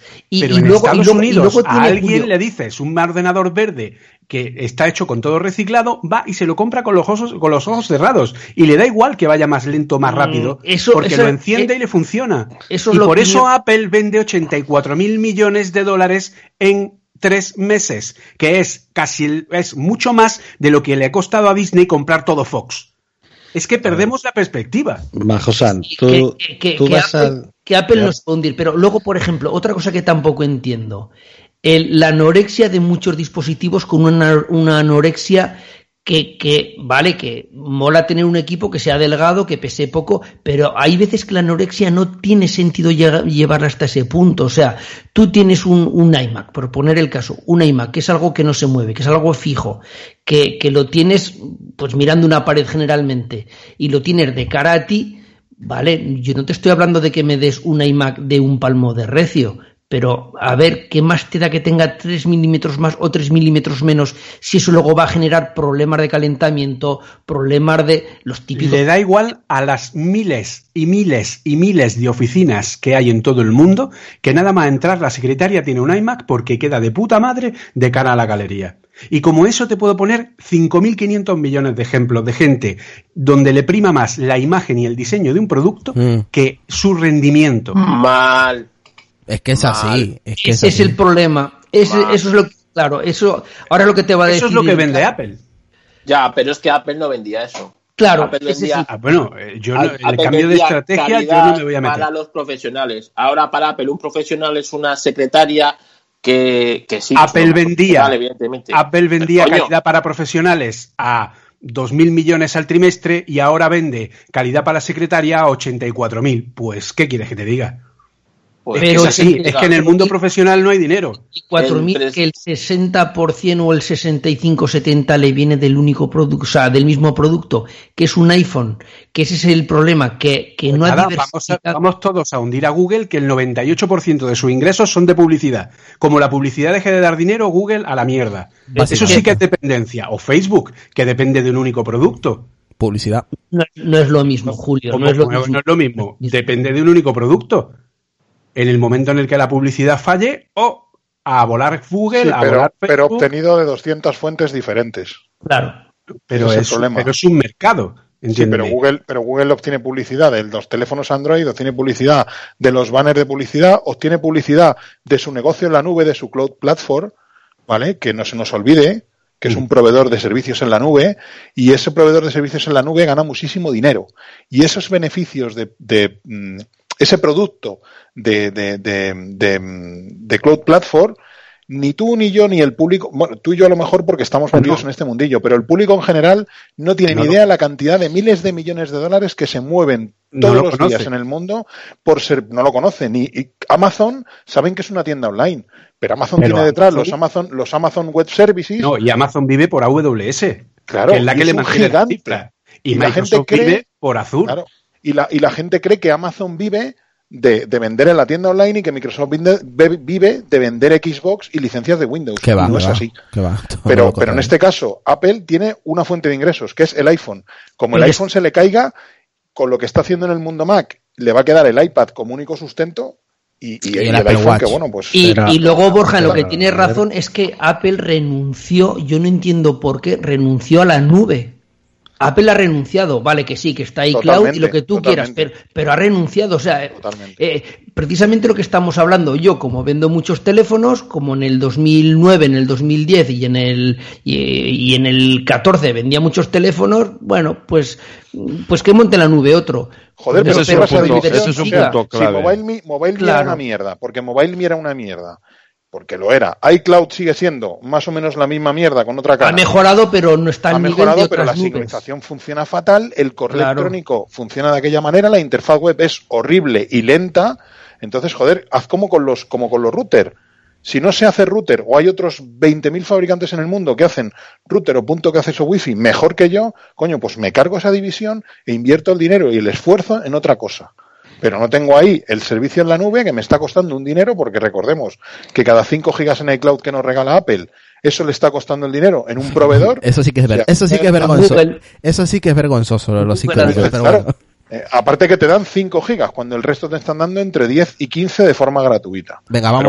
bueno, Por eso, pero ahí pero es a lo que voy yo, que, coño, los 5 gigas. que no, que no ha diversificado, que, que, que lo apostó todo por un iPhone, lo apostó todo por un teléfono móvil, aunque existe el iPad, aunque existen otros, otros recursos que tiene Apple, pero el CEO que tenemos lo apostó todo a una carta, que es el teléfono. En el momento que el teléfono se le cae, como le está pasando ahora, por lo que hemos hablado de China, de, de Android, de otras cosas, es que se te viene abajo el castillo, que eso no quiere decir que mañana quiebre Apple ni el año que viene, eso está claro. Ya, pero, la, José- bolsa, la bolsa es lo que está midiendo, o sea, Es lo que te estaba diciendo yo. Lo yo que no estoy diciendo ahora va un poco en ese sentido. claro. Porque Es que, Apple, eh, eh, en todas hay las dudas- Hay muchas dudas. Yo lo que pienso que la bolsa lo que está midiendo no es tanto el tema monetario. Lo que está midiendo es un poco las dudas que hay sobre el futuro de la empresa porque la competencia eh, parece o da la sensación de que le recorta el camino y que no sabe reaccionar. O sea, ese es el, ese es el, el- no- o no sabe encontrar su camino, ¿no? Y con Pero el tema de la nube que... que- estáis tocando, eh, es, es que lo que acabáis de decir del tema de la nube es, es, tal cual, ¿no? Pero yo creo que estáis y- haciendo un diagnóstico incorrecto, porque no es un problema que lo es de que el iPhone ya no aporte nada nuevo, que, el- que es cierto que el iPhone ya no aporta, no, es que el mercado completo del smartphone no aporta nada nuevo desde hace años. No queramos culpar solo al iPhone. Ningún fabricante aporta nada nuevo, más allá de intentar, pues eso, vender a precios más baratos para hacer con más competencia, etcétera, etcétera. Mm. Pero ningún fabricante en los últimos años ha hecho nada más que poner más pantalla, más CPU y más memoria, hasta puntos en Android que son del ridículo más espantoso de, de, de CPU de 12 núcleos y de mm, do- 10 gigas de RAM en un dispositivo. Ya, Pero, por ejemplo, Julio, ¿qué explicación le encuentras tú a que Apple, ahora ya es tarde, eso está claro, a que Apple hace cinco años con el Apple TV, con los procesadores que tenía, no entrara al sector del juego? Que Eso tuviera, es. que tuviera, que tuvieras ahí te lo- un centro multimedia para ver películas, Mira, para jugar a parquitas eso te casual, lo defino, porque ya eso- estaban las- los juegos en la store de iOS. Es que, chico, es que, es que se centraron tanto Mira, en el, en el pero iPhone. Eso no, te pero lo en el- defino en el mercado con, tres palabras muy innovar. claras. Mira, en- yo, te lo, yo te lo digo en, en tres, en, en una palabra de tres sílabas. Eso es una cagada, pero Pues ya de está. proporciones épicas. Pues ya Y lo he dicho muchas veces, o sea, y de hecho lo estuvimos comentando Borja y yo en el, en el podcast que hicimos en directo, el, la enorme cagada de Apple, porque Apple jamás ha sabido entender el mercado del videojuego, y eso que el 75% del total de ingresos de la App Store, que ha ingresado, como ya habéis visto en las noticias de hoy, 1.220 millones de dólares en solo los días que van de Navidad a Año Nuevo, ¿vale? 322 millones el día de Año Nuevo, ese, de toda esa cantidad, entre el 75 y el 80% del, del, del dinero que han ingresado viene de los videojuegos. Viene de juegos como el Brawl Stars, que ha pegado un pelotazo del copón y está haciendo dinero a expuerta, igual que el Fortnite, igual que un montón de juegos que han creado un ecosistema de puta madre. Y ahí sí es cierto que Apple tiene la posibilidad o tenía la posibilidad Tenía, de tenía. fomentar y de hacer algo en el mercado del videojuego, pero no le salió de sus santas narices poner un puñetero mando de Apple vendido con el Apple TV. Y lo hubiera petado, como lo está petando ahora que Nintendo está vendiendo un móvil de hace dos años a precio de oro con juegos de 60 pavos. Y la gente se lo está comprando con los ojos cerrados. Venga, Entonces, vamos. Sí es cierto que hay un problema de diversificación, y ahí estoy totalmente de acuerdo con Adrián, diversificación hacia abajo. Es decir, ¿cuáles son los productos que mejor han funcionado y que mejor feedback de usuario han tenido en los últimos años? Los AirPods, el HomePod, como altavoz musical me refiero, el Apple Watch, productos que están por abajo de la escala de precios. Entonces, eso es lo que Apple tendría que intentar fomentar. Y eso es una cosa que también hoy ha comentado Ángel Jiménez, eh, que creo que es bastante acertada, que es el diversificar y sacar más cosas. Es decir, Apple tendría que sacar, desde mi punto de vista, un HomePod pequeñito que no fuera enfocado a la- a como altavoz musical, sino como altavoz para domótica, Mucha gente etcétera, lo pide. etcétera, y para gente que no tiene tanta eh, necesidad de un altavoz musical, Mucha- sino que quiere un altavoz inteligente. Mucha gente lo pide, ¿eh? mucha gente lo pide. Que si sacar vendes, si vendes eso tendrías que mejorar a Siri. Exacto. Porque la razón de Claro. existencia de ese altavoz sería Siri y Siri en castellano y también un poco en inglés funciona como funciona. Entonces no puedes ofrecer un producto que su prestación estrella va a ser el asistente de voz cuando tu asistente de voz va muy por detrás del resto de los asistentes de voz de la competencia. venga, Ya va- no va tan por detrás, pero efectivamente tienen que mejorarlo. En eso estamos totalmente de acuerdo. Pero como eso saca, en vez de tener solo unos auriculares tipo AirPods, sácate unos auriculares como decían que iban a sacar unos circunaurales como los Sony W3 que lo han petado este año, por ejemplo. Pues sácate unos auriculares así, sácate pues cosas que tienen que ver con tu propio con tu propio mercado, sácate un Apple TV que tenga mando y apuesta por el mercado de los videojuegos y deja que las grandes compañías entren en ese mercado y puedan hacer cosas, eh, mm, haz algo con el App Store y cambia los modelos para que no todo el mundo tenga que pagar ese 30%, sino que te adaptes al modelo de negocio de cada uno y seas realista con respecto a la situación real, porque Epic Games está ahí detrás ofreciendo una tienda de juegos en el que le va a dar eh, en el que ellos solo se quedan un 12% y el resto se lo dan a los desarrolladores. Y, están petados de solicitudes para que la gente entre ahí. Y Steam también está haciendo lo propio. O sea que eh, tiene un montón de posibilidades, pero yo los veo como, como, el, como si fueran uno un poco muy burros con las manos puestas a los lados, ¿vale? Y, y fíjate, voy a tirar contra mí mismo. Es decir, una de las cosas que yo jamás entenderé de Apple es que no apuesten por el, por el puñetero desarrollo. Es decir, Google está dando programas de desarrollo oficiales para desarrolladores de Android, está certificando a empresas, está creando certificaciones oficiales, está haciendo un montón de trabajo, está incluso mmm, poniendo su propio sello a libros escritos por gente de libro oficial de aprobado por Google. Apple no hace nada de eso. Apple saca unos libros para los colegios y con eso cree que ya es suficiente. Entonces, ciertamente hay un problema de que están empezando a perder imagen de cara a determinado sector y eso puede ser un peligro y puede ser algo malo y es algo que tienen tiempo suficiente para empezar a arreglar, que es diversificar hacia lo bajo y empezar a abrirse realmente a otro a otros mercados y otras cosas. Y sí, tal vez la solución pase por tener otro CEO que tenga una perspectiva diferente. Venga, vamos con Ralfón y luego con compañero ver, Oliver. Yo, yo, supongo que sabéis que la, las empresas, y sobre todo cuando tienen ese tamaño, no hacen sus planes a los próximos seis meses, cinco meses. Tienen un plan en el que ellos saben el tope de dispositivos que van a vender, el dónde va a evolucionar el mercado, hacen sus propios estudios, se gastan sus millones de dólares en saber qué es lo que tienen que hacer. Entonces, pensar que Apple no sabe que, que, va a conseguir vender X millones de dispositivos y que va a conseguir, de hecho lo que está haciendo es exprimir la gallina, o sea, ellos han pensado, vale, vamos a hacer en los últimos cinco años, digamos, dice, ¿a dónde puedo llegar vendiendo iPhone? ¿Y cómo puedo sacar el máximo rendimiento antes de que se estanque. Y es lo que está haciendo. Ha sacado un dispositivo que está en los mismos 800 dólares y está cubriendo uno en el que llega hasta los 1.600 dólares. Y están vendiendo. Están vendiendo y están sacando un porcentaje de beneficio que no saca ninguna otra empresa.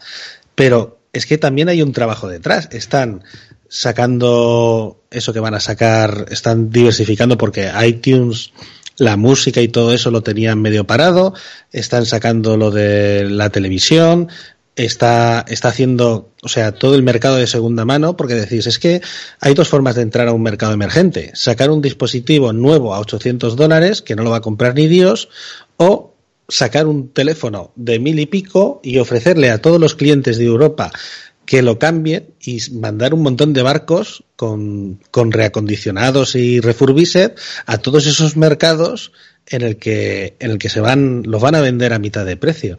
Entonces, hay un plan detrás, hay una estructura, hay un negocio en el que por una parte están vendiendo iPhone a un precio que se los van a seguir vendiendo y les van a seguir dando beneficios y están reestructurando la empresa por debajo, están sacando productos como el Apple Watch, están, están dirigiendo todo hacia la nube, están haciendo cosas por, por debajo, lo que decís de están sacando productos. Uh -huh. Pero no podéis esperar que, que, Apple se convierta en Sony o en Xbox.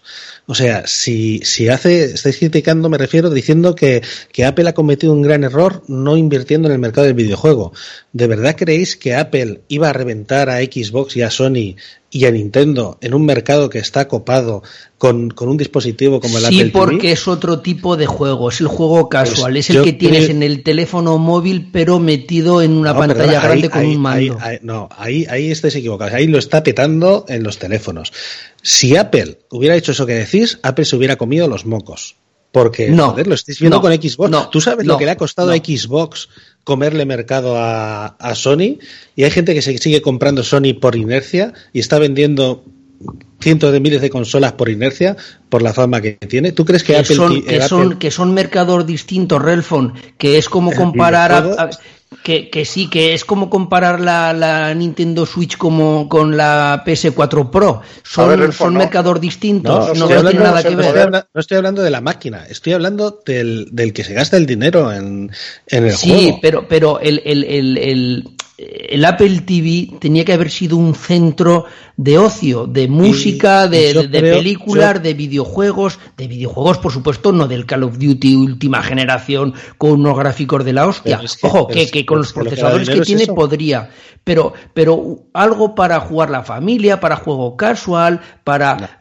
Porque es que ya lo tenía hecho, es que no es decir que ahora tenemos que hacer una plataforma nueva y un sistema operativo para eso, es que ya estaba. Venga, vamos de todos modos, no subestimemos el poder de la estupidez humana. Con esto quiero decir que los, los directivos de las grandes empresas son humanos y se equivocan. Y a los hechos me remito.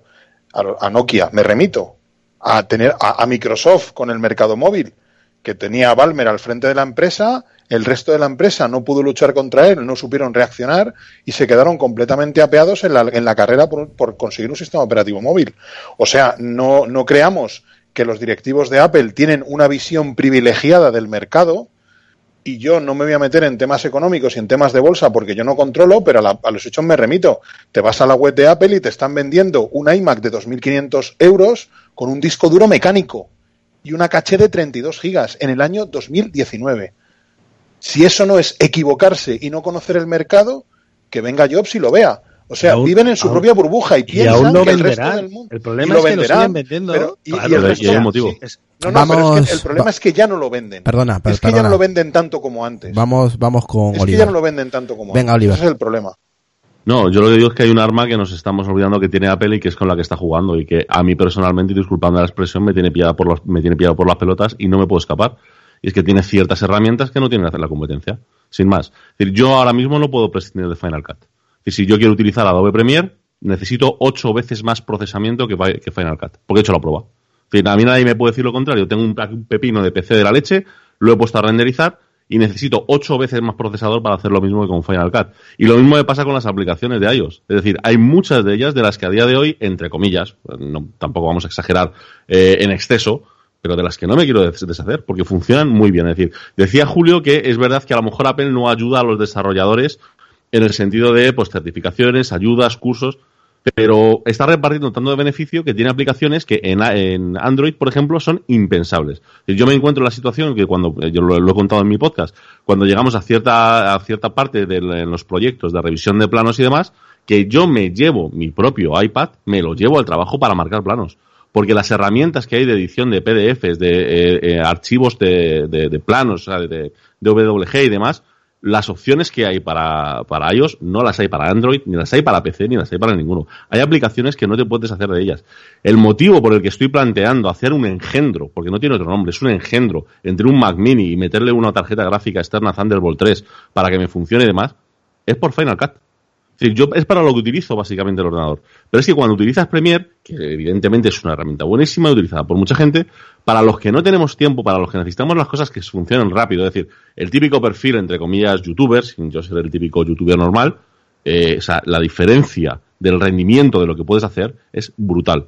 Y es el motivo, es decir, y están jugando con eso. Es decir, ese es el motivo por el que te siguen vendiendo un iMac por 2.500 euros o un iMac Pro por, por 4.500 o 8.000 euros. Porque Marque Brownlee no está dispuesto a utilizar Premiere. Está dispuesto a utilizar Final Cut. Y para utilizar Final Cut necesita comprarse una máquina de ese tipo. Y ese es el motivo por el que no tienen intención a corto plazo de cambiar mucho su estrategia. Porque somos muchos los que estamos de alguna forma enganchados y no nos queda más remedio y rezando al señor Tim Cook a ver si decide sacar algo que podamos pagar. Porque realmente las alternativas no van tan bien. Por mucho que tengas ordenadores que a nivel de hardware estén al nivel, por mucho que tengas alternativas que es que lo que tú quieras, hay miles de herramientas, pero la realidad es que unas cuantas en las que han invertido a lo largo de los años no encuentras un reemplazo fácil, ni muchísimo menos. Y por lo menos en mi caso, es decir, yo no soy capaz de despegarme a nivel de sobremesa que a día de hoy podría hacerlo, en el sentido de que solamente lo utilizo para un par de cosas, y sin embargo, aquí estoy con mi, eh, con mi MacBook Pro de 15 pulgadas delante y dándole vueltas a ver si, devu- si devuelvo la- el iPad Pro para comprarme el Mac Mini y poder editarlo en condiciones en el, en el otro lado. Tú te acuerdas de Aperture, ¿no? Sí, sí, perfectamente. ¿Y cómo me dejó tirado? Aperture funcionaba de, mm, iba a decir una cosa, pero cojonudamente bien. Genial. Y era muchísimo mejor, más optimizado que Lightroom, ¿vale? Porque Lightroom es un, es un programa horroroso, pesado, No, aparte, lento. aparte es una copia. El Aperture salió Sí, un año sí, y es- medio el, antes. una- el Aperture es anterior, pero bueno, aparte de eso puedes copiar y mejorar, ¿vale? Pero en este caso Adobe no, Adobe se ha valido pues de que es un gigante del software y que tiene muchísima le ocurre a mucha gente lo que te ocurre a ti con Final Cut. Y Apple llega mañana y dice, "Es que a mí Final Cut mañana no me interesa porque mi profesional Ajá. es, como no sé quién ha dicho antes, la secretaria o el directivo que va con el Mac a las reuniones porque queda cojonudo llegar con un Mac en vez de con un, con un HP, ¿vale? Porque eso yo lo he visto y me, lo han dicho, ¿vale? Que van con un Mac porque es mucho más bonito. Eh, anda que no he instalado yo Windows en los Mac, pero Windows nativo, ¿eh? sin bootcamp directamente, quitar Mac OS e instalar Windows, porque es más bonito. Entonces, mañana llega Apple y dice, Final Cut no me interesa. Logic, que es otra herramienta que los músicos los tiene pillados por los huevos, pues exactamente igual. Mañana llega y dice, Logic no me interesa, porque estoy invirtiendo no sé cuántos miles de millones de dólares en desarrollo de software todos los años y no lo estoy recuperando. Pues cojo y me cargo, la, me cargo Logic y a tomar vientos. Y entonces ese día, pues ya veremos a ver lo que pasa, pero Ya, Apple pero bueno, es Claro, pero Borja, pero, pero por ejemplo, también lo ha hecho Google. y cuando hicieron el cambio de Final Cut 7 a Final Cut 10, Pero llevan madre mía, los ríos de tinta que se vertieron. Llevan Eh, un año diciendo que no van a hacer eso y que han cambiado. ahí- O sea, ahí perdieron, ahí perdieron un montón de gente. o sea, con Final Cut, cuando pasaron de la 7 a la 10, Ahí que perdió. Ahí la perdió- tijera, ahí perdió un montón de gente. Madre mía. Te lo puedo asegurar. Perdió un montón de público y ahora lo está perdiendo otra vez porque, claro, la gente se está montando un PC que sí, que no está tan optimizado como, como, como Final Cut ni de lejos, que yo he visto Final Cut en un MacBook Air y se me han caído los huevos al suelo, las cosas como son, de cómo funciona. Pero eh, como eh, Adobe le dé por optimizar un poquito el software, o como llegue otra empresa como Affinity, por ejemplo, y desarrolle un programa de edición de vídeo, ya o, veremos o- o Blackmagic. o Blackmagic con el, con, con el DaVinci, ¿vale? Que lo hay en cualquier plataforma, incluyendo Linux, ¿vale? Porque los grandes estudios tampoco usan Mac para producir, usan granjas de servidores y de máquinas con Linux, y con, y con BSD y con Unix. Entonces, el día que llegue Apple y diga, me cargo Final Cut porque no me interesa, pues ya veremos a ver lo que pasa. Y lo ha hecho ya, ¿eh? Que recuerdo Apertura. A ver, por ahora no lo va, por ahora no lo va a hacer y de hecho el problema de Aperture, que ahí efe- efectivamente fue un fallo de cálculo entre comillas por parte de Apple, eh, fue porque Aperture eh, a día de hoy no funcionaría en los Mac porque era una aplicación de 32 bits y Apple llegó un punto en el que la única solución que tenía para que Aperture eh, funcionara correctamente era mm, hacerla desde cero, directamente en 64 bits, que fue lo que hizo con Final Cut y por eso el salto de la 7 a la 10, ¿vale? Lo que pasa que dijo, ya que salto y ya que hago el cambio de 64 bits, pues ya cojo y mm, digamos que lo hago bien y la rehago entera eh, de una forma diferente como creo que va a poder, como creo que se va a editar en el futuro. En el momento en el que salió, eh, los que lo defendimos mm, nos llovieron hostias por todos lados y con los años, pues la aplicación ha ido cogiendo su tracción y ahora tiene pues una aceptación bastante alta. Apple se dio cuenta, a pesar de que mm, sigo diciendo que como tal que los Apple se venden muchas veces porque son muy bonitos y porque nuestra perspectiva de el tema de, de lo mecánico. O sea, os voy a poner un ejemplo muy sencillo. Yo ahora mismo estoy dando eh, clase, como ya sabéis, en Getafe para eh, lo que son cursos de eh, ocupacionales, ¿vale? En el Centro de Formación TIC de Getafe, que es de la Comunidad de Madrid. Eh, estoy dando formación en iOS. Ahí hay un aula que tiene pues creo que son en total, no sé si son 25 iMacs, me parece una cosa así, eh, que los tiene puestos ahí para, para aprender Scode. Estos iMac son los modelos de 2017, los últimos que hay, los modelos que son todavía Full HD con disco duro mecánico de un tera, ¿vale? Y han vendido 25. Y como eso, hay mogollón de empresas de desarrollo que han comprado esos ordenadores o han comprado los Mac Mini. Yo monté mi empresa de desarrollo porque no tenía más dinero con Mac Minis, Mac Minis de 600 pavos que valían en aquel momento, que tenían un procesador Intel de doble núcleo y que... Pero ¿qué pasa? Que estos iMac, eh, sí, cuando estás tratando con Xcode, pues tienen momentos en donde se paran y tardan unos segundos pero puedes trabajar con ellos, puedes hacer la función que estás haciendo. No, claro, Nosotros, porque Xcode solo lo puedes ejecutar en Mac. Evidentemente tienes que tirar con lo que tengas. claro, Pero entonces, si como no tienes alternativa, o sea, me tienen Claro, no por los huevos. Exacto, eso, que es lo que ha dicho final, Oliver, exactamente. No es una política de empresa futuro, ¿eh?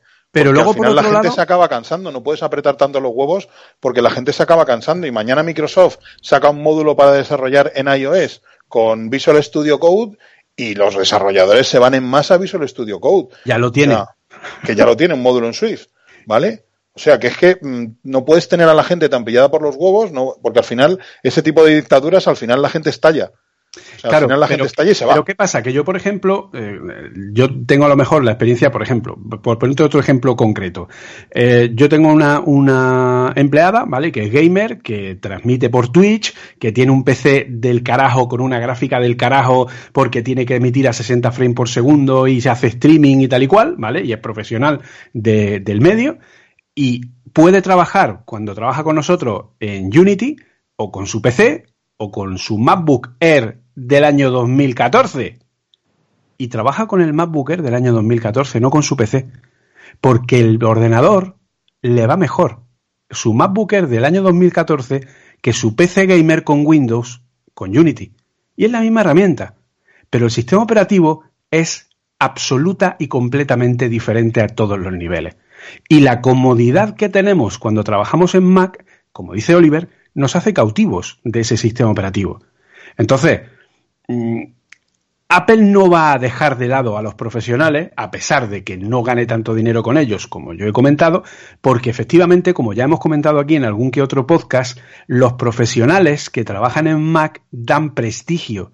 Si Apple hizo una campaña cuando lanzó los MacBook Pro de 2018, llevando a los periodistas a sitios concretos y presentándoles a profesionales del mundo del desarrollo, del cine, de la fotografía y enseñándoles flujos de trabajo reales de profesionales de alto nivel a los que había llegado a un acuerdo con ellos e incluso hizo vídeos para enseñar en una campaña de publicidad cómo la gente trabaja profesionalmente con los Mac, obviamente esos vídeos no estaban hechos para los propios profesionales, porque un profesional ya sabe cómo funciona un Mac y ya sabe si quiere un Mac o si va a cambiar a PC. Esos vídeos están hechos porque los profesionales trabajando con los Mac dan prestigio para que los usuarios que no son ¿Te profesionales puedo responder, quieran un Mac. Julio? ¿Te puedo ¿Y dónde está, y dónde está el hardware para esos 82 mil millones. 82 mil millones. Julio. Si lo que vende son las Sony con el Mac y con el iPhone, 82 mil millones. Si eso ya no da prestigio a la empresa. Si ya no vive ¿Cómo? de eso la empresa. Pero, ¿A qué cojones pero- lo hace? ah, porque da ventas, porque el, que no da ventas, Julio. ¿Cómo que no? tú, Un que tú mismo me has dicho. Que tú mismo me lo has dicho, Julio. Que me lo has dicho tú, que no me lo ha dicho otro. Que, que 82 mil millones, que lo que vende ahora son los iPhone y la Sony con el iPhone y, y, y la chorrada del iPhone. Claro, y eso, y para vender ordenadores, los vende diciendo que los mejores profesionales de cada uno de los ¿cómo programas- lo va a vender? Si los mejores Claro, la campaña profesionales se han hartado las narices y se han largado. Muchos se han ido, Julio. Tú sabes Julio, que muchos, nos hemos ido, muchos si profesionales aquí, se han ido, hartos de esperar. Estamos ya desesperados, no- no sabemos hizo qué hacer. Apple, pero hizo Apple o no una campaña de publicidad para el MacBook Pro que 2018 haga las campañas que profesional. quiera. Realmente, realmente el profesional ha estado abandonado y vendido. Aunque se quisiera ganar, gastar el chorrocientos mil millones que quisiera, no tenía posibilidades porque no tenía un Mac Pro acondicionado para sus necesidades. Ha estado, ha porque no se le podía pinchar una puñetera tarjeta gráfica de verdad. Y ahora, y ahora, Y ahora tampoco. ¿cómo que no? Ahora tampoco, un- ahora tampoco compras- porque tienes que gastarte otros 300 euros En una una GPU. caja para Claro. pinchar una gráfica Bueno, ¿Y externa. qué? ¿Y qué? Pero se puede. Ahora no se tampoco. puede? Nos ha jodido, claro que se Julio. puede y también una encima de la mesa. correr tengo una, la maratón de 1080. Nueva York el año que viene, pero Tengo claro, una el esfuerzo que eso va a 1080. suponer. Una Es que, 1080. es que El- no puede ser, Julio. No puede yo ser que conozco- tengamos yo que conozco- aguantar. Yo conozco a varios profesionales de edición de vídeo que están con los billetes esperando a comprar el Mac Pro desde hace dos años y cuando se le inflen los cojones se irán Pero si directamente. yo no- porque- pero si yo no estoy es hablando de eso. No puedes esperar tanto. Y, Pero y es que yo no estoy hablando de Pero, eso, yo no estoy ver, hablando del mercado profesional. Es que, Julio, la empresa se tiene que adaptar a sus usuarios. Y en Apple estamos acostumbrados que los usuarios Pero es se que adapten sus- a la puñetera empresa. Pero Y es que los usuarios no son el mercado profesional. No puede ser, no puede ser, Julio. ¿Vale? O sea, yo entiendo que para, eh, para trabajar en un iPad Pro tengas que hacer 20.000 moñadas, ¿vale? Para hacer lo mismo que harías en dos clics en un ordenador. Venga, ¿vale? vamos. Lo puedo llegar a entender. Venga. Pero, coño, que el profesional es un profesional y vive de eso. No puede estar vendido o esperando a una empresa se decida hacer una cosa que le hace falta. Venga, tú. Y eso Apple no, lo- no. no lo entiende. Creativo de Eso. Apple no. no lo entiende. No lo Venga. entiendo. ¿Y, y cuándo lo ha entendido? Cuando le ha visto las orejitas al lobo y alguien le ha cantado a Tim Cook. Eh, que no tenemos ya profesionales que trabajar, ¿eh? que trabajan con nosotros, que se han ido todos a Premiere, que es una puta mierda, se han ido todos a Lightroom, que es otra puta mierda, y se han ido todos a la suite de Adobe, ¿vale? Y luego tenemos que aguantar en las Keynote que vengan los de Adobe a enseñarnos cómo funciona eh, el, el, el puñetero Photoshop en el, en el, en el iPad. El iPad. Y, y, eh, y- y no tenemos un Final Cut en el iPad, ¿sabes? Las demás sí pueden migrar sus sistemas profesionales al iPad, menos la señora Apple, que no migra a su iPad Pro sus puñeteros programas profesionales. Es que, es que macho, es que somos Vamos, cosas. vamos a parar. Tiene que llegar otra Pero- empresa y lanzar un Pero programa, ahora, y yo te como- digo, ¿y qué pasa si ahora en verano, cuando llegue la WWDC y llegue iOS 13 y salga el Final Cut Pro 10 para el iPad, porque hay rumores de que se está desarrollando, pero cuando es tema de software, eh, Apple no, mm, no se le escapa nada, ¿vale? De hecho, ni siquiera se le escapó el lenguaje Swift, ¿vale? Eh, yo te puedo garantizar, de hecho, Adobe lleva dos años trabajando en el Photoshop para iPad y es ahora cuando sabemos de su existencia. Apple puede llevar ya dos o tres años fácilmente trabajando en un Final Cut Pro 10 para iPad, mientras tú estás aquí protestando por eso. Pues llega Entonces, cuando salga, tarde, Pues llega tarde, Julio. Llega, llega tarde. Julio. Tarde. Coño, Llega tarde. tarde, según tú- los vídeos en 4K A ver, por la Julio. nube, ¿no? A ver, a ver, Julio, eh, 4K, ¿no?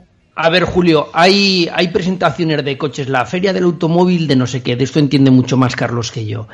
Y te sacan un prototipo que les ha costado un dineral hacerlo solo para que salga en el telediario y para enseñarlo, porque es un prototipo súper chulo, súper guapo, que, que no va a llegar a la calle. ¿Por qué? Porque le da prestigio que llegue BMW, te saque un coche súper futurista, súper tal. ¿Por qué? Porque da caché y se ha gastado X millones de euros y no pocos en, en hacer ese prototipo y fabricarlo. Coño, Apple, si tú quieres caché, si tú quieres prestigio como tenías antes, gástate la pasta que encima la tienes en hacer lo que estamos hablando, en, en, en hacer cosas que te den prestigio porque salga un profesional. ¿Qué a- quieres? ¿Que Apple saque una ¿Qué quieres? ¿Que Apple saque un prototipo de la gafa de realidad aumentada? Porque a la a las cinco minutos de sacarla ya tiene a mil chinos sacando copias. Coño, pues eso es más lógico que no que Apple saque no las va a sacar la hasta que no competencia sea de- un producto Pues real. Eso es más lógico que que sea la competencia de Nintendo, macho, no me jodas. Bueno, chicos, vamos a parar un poquito. Eh, antes de parar eh, un par de minutos, eh, pido disculpas por el apelativo de Choni, ¿vale? Eh, no hay que generalizar, así que desde aquí pido perdón. Y nada, paramos un poquito y volvemos, ¿vale? Venga.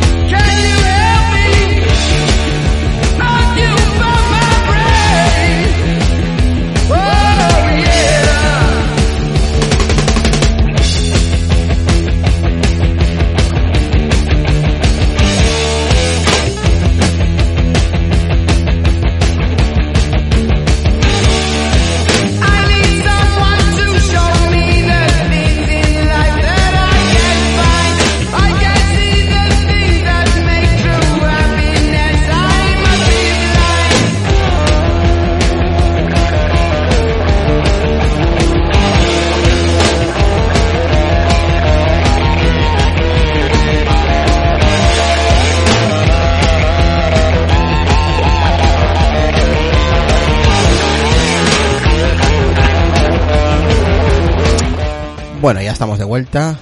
A ver, continuamos, continuamos. Eh, Carlos Castillo, ¿en qué estabas? No, en eso, que es que Julio dice una cosa y la contraria y no tiene sentido. Es decir, o sea, o estamos en, lo, eh, para, eh, a- en el mercado profesional y nos da prestigio eso, y entonces te preocupas de tu público, de tu, de tu eso, o estamos en lo otro. No- y Apple no puede estar en dos cosas a la vez porque está claro que se pierde. Pero vamos, a ver, eh, creo que muchos os habéis ido por las ramas, literalmente.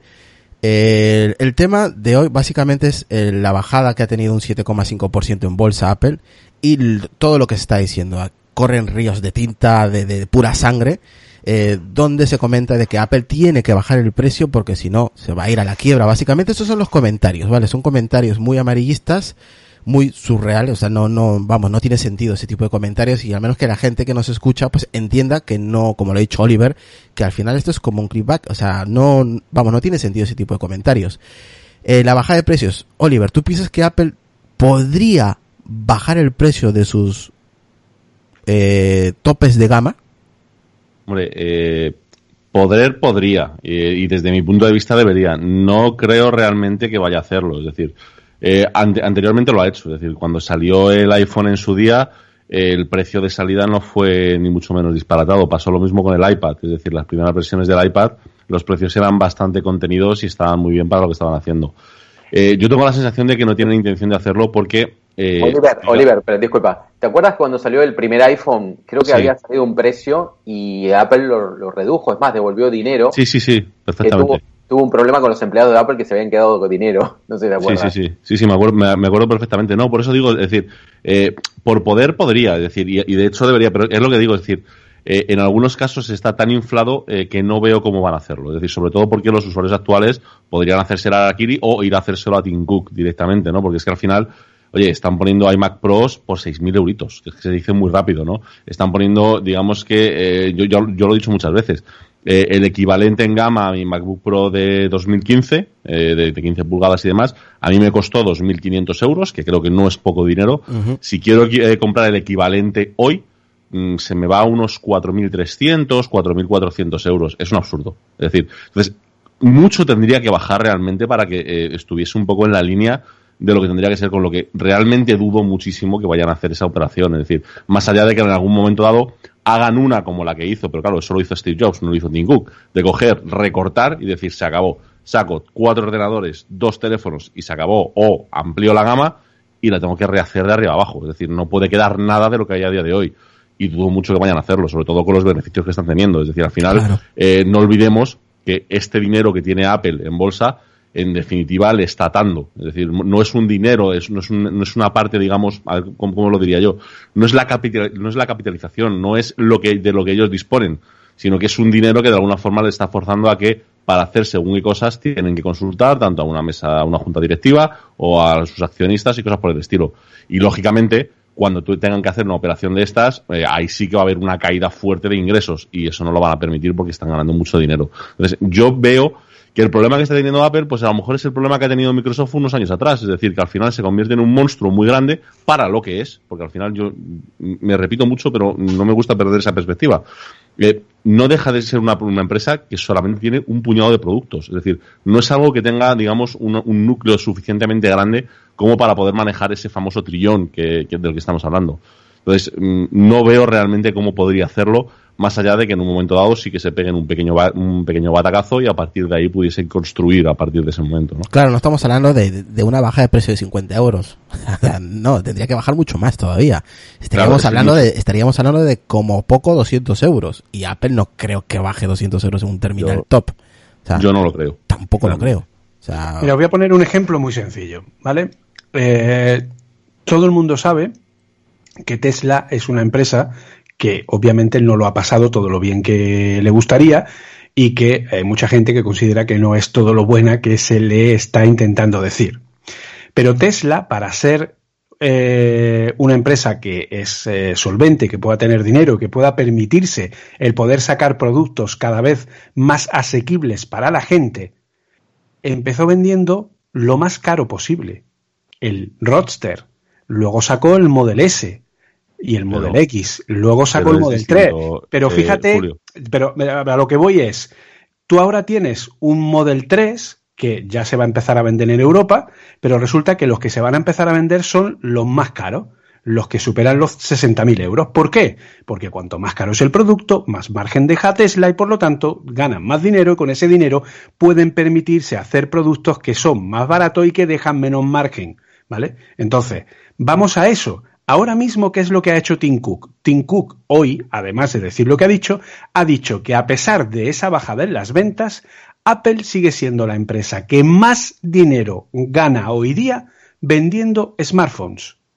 Más que ninguna de beneficio. La empresa que más bocado saca del margen total de beneficio que sacan el resto de compañías.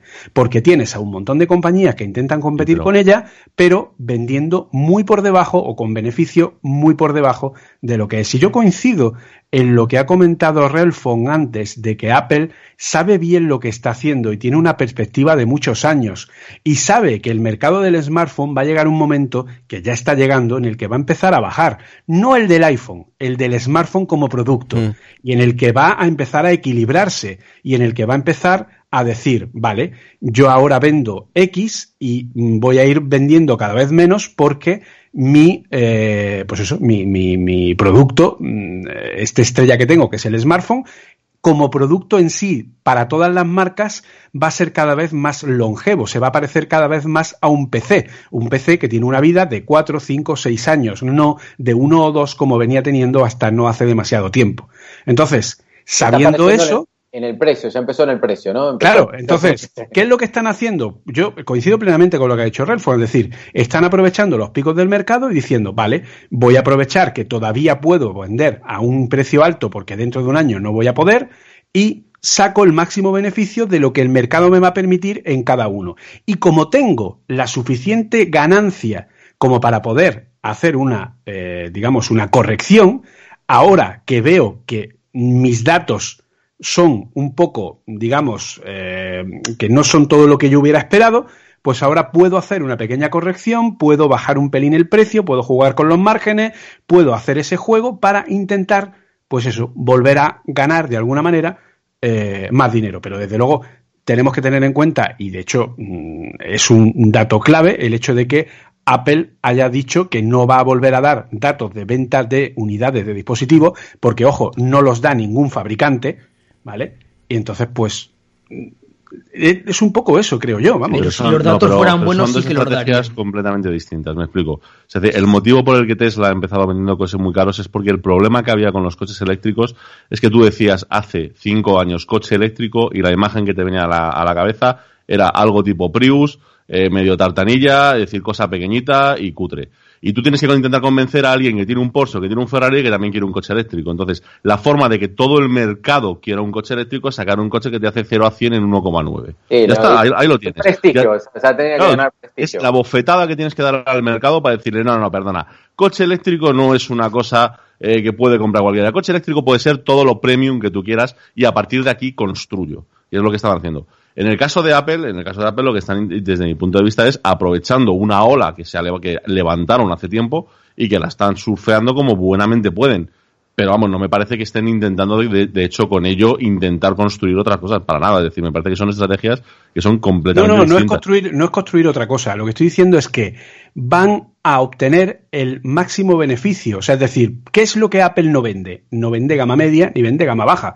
Solo vende gama alta y, de hecho, a día de hoy solo vende un smartphone de gama alta que es el 10R, porque los, el 10S y el 10S Max son gama premium, ¿vale? O sea, que de lo que, de lo que ha sacado este año, ¿vale? Entonces, Apple no vende gama media eh, o gama baja, ni en ordenadores, ni en smartphone, ni en tablets, ni. O sea, los productos más económicos que tiene son el Apple Watch, que aún así es de los smartwatch más caros del mercado, es el iPad, que aún así es el, eh, una de las tabletas más caras del mercado. Si nos vamos a las tabletas de, eh, digamos, de bajo nivel o de, o de bajo precio, ¿vale? De las tabletas de bajo precio, el más caro es el iPad 2018, ¿vale? Por eso los colegios prefieren un Chromebook o prefieren una tablet de Samsung, ¿vale? Eh, si nos vamos a los iPad, a las tabletas profesionales, tres cuartos de lo mismo. Si nos vamos a los ordenadores, el más barato de Apple ahora mismo es un Mac Mini de 900 y pico, casi 1000 euros. O sea, Apple nunca ha fabricado productos de gama media o baja. ¿Por qué? Porque la gama media o baja da menos margen de beneficio. Lo que da más margen de beneficio, lo que te permite jugar más con ese porcentaje, son los productos de gama alta. Por eso Apple solo fabrica gama alta. Entonces, es a lo que me refiero, que Apple está en ese punto donde al vender solo gama alta puede jugar con los márgenes y puede permitirse el que en un momento determinado, en un pico determinado, ve que el mercado mm, si le va a bajar la venta de unidades, pues yo ahora puedo subir el precio y aunque venda menos unidades, voy a ganar lo mismo porque he subido el precio. ¿Vale? Y juegan con esa, con esa perspectiva, porque no olvidemos que Apple, al igual que Microsoft, Google, etcétera, etcétera, es una empresa cuyo objetivo es ganar dinero. No es que, en fin, eh, seamos, hermanitas de la calidad, ni yo, Pero, ni nadie. pero Julio, Julio, un ordenador con un, un disco duro de 5.500 revoluciones no es un gama alta. Perdóname.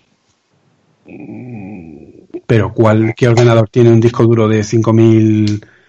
Pues ahora mismo La iMac- tenemos, la iMac un, de 21 tenemos pulgadas. un iMac eh, en- y no es, es, es un gama muy, me- Sí. muy media. No, lo, lo que pasaba, lo que pasaba, eh, a ver, eh, Julio, algunas cosas que dices es verdad, eh, vendía gama alta, pero eh, vuelvo a repetir, la gama alta que vendía te, te daban lo último.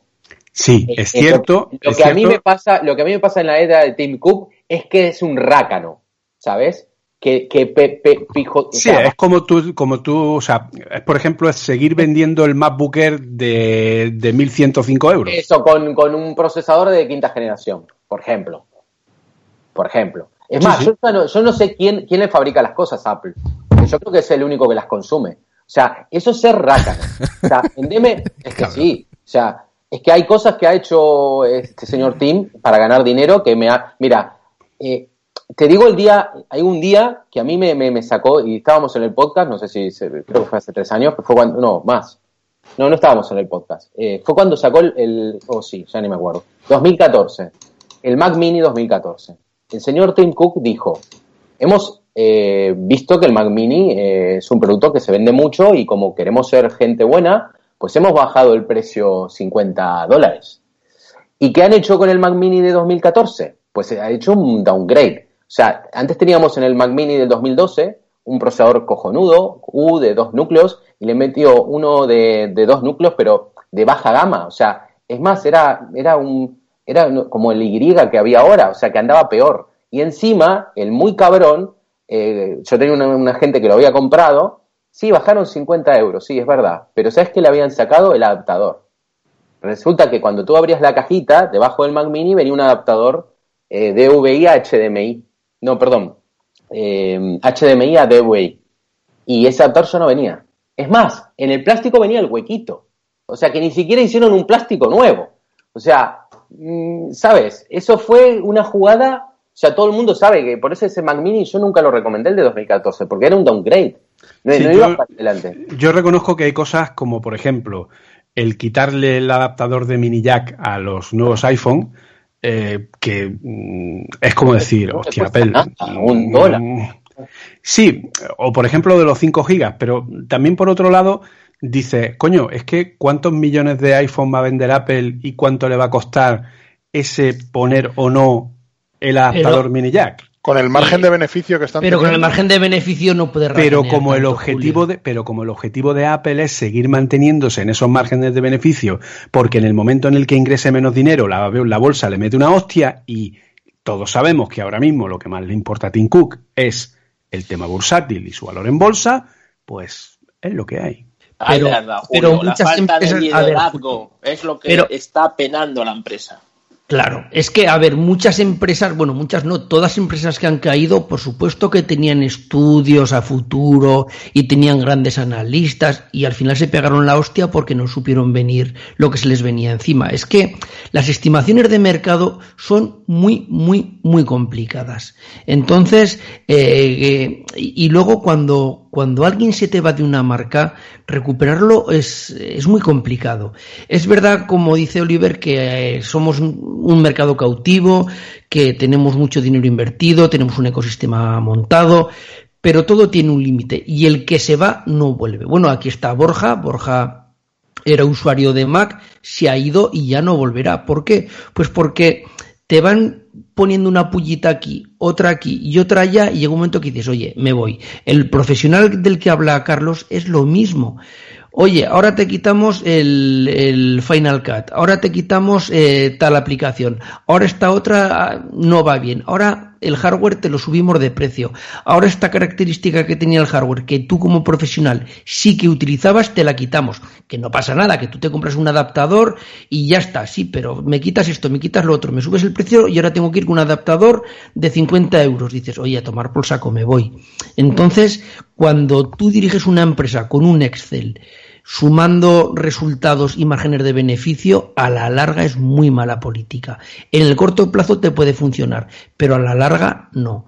Y, bueno, y tendría que mirar Tim Cook lo que ha habido en otras grandes empresas, lo que ha pasado y, y dónde están ahora. No se puede dirigir una empresa con un cortoplacismo de voy a ganar medio euro más en, en este dispositivo porque quito un adaptador o porque le quito tal cosa. No, eh, Tim Cook, yo para mí en ese aspecto va mal. Y, y, bajar, desde luego, no se va a bajar del burro, no va a bajar el precio. Y, y a la larga yo creo que habrá gente que se va a ir y, y, es, y es mala imagen, es que es mala imagen. Es Pues- que.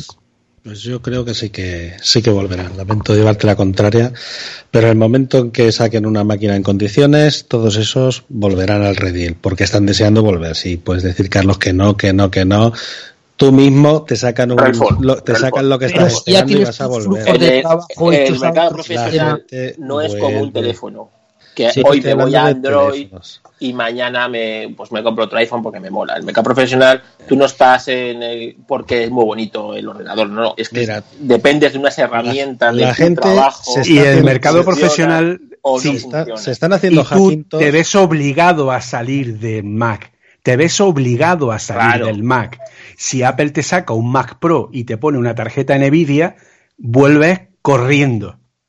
Claro, pero es que, eh, vamos a ver, el mercado profesional eh, se le ha obligado a mucha gente no salirse del Mac, irse a Adobe, ¿vale? Entonces, cuando tú te vas a Adobe, te puedes salir del Mac, evidentemente. El problema es como Olio, como yo, que estamos en Final Cut y somos clientes cautivos, ¿no? Ahora mismo. Eh, que no podemos o no queremos irnos al, al Mac, o sea, al, al Final Cut, o sea, al Premiere, pero y necesitamos el, el otro.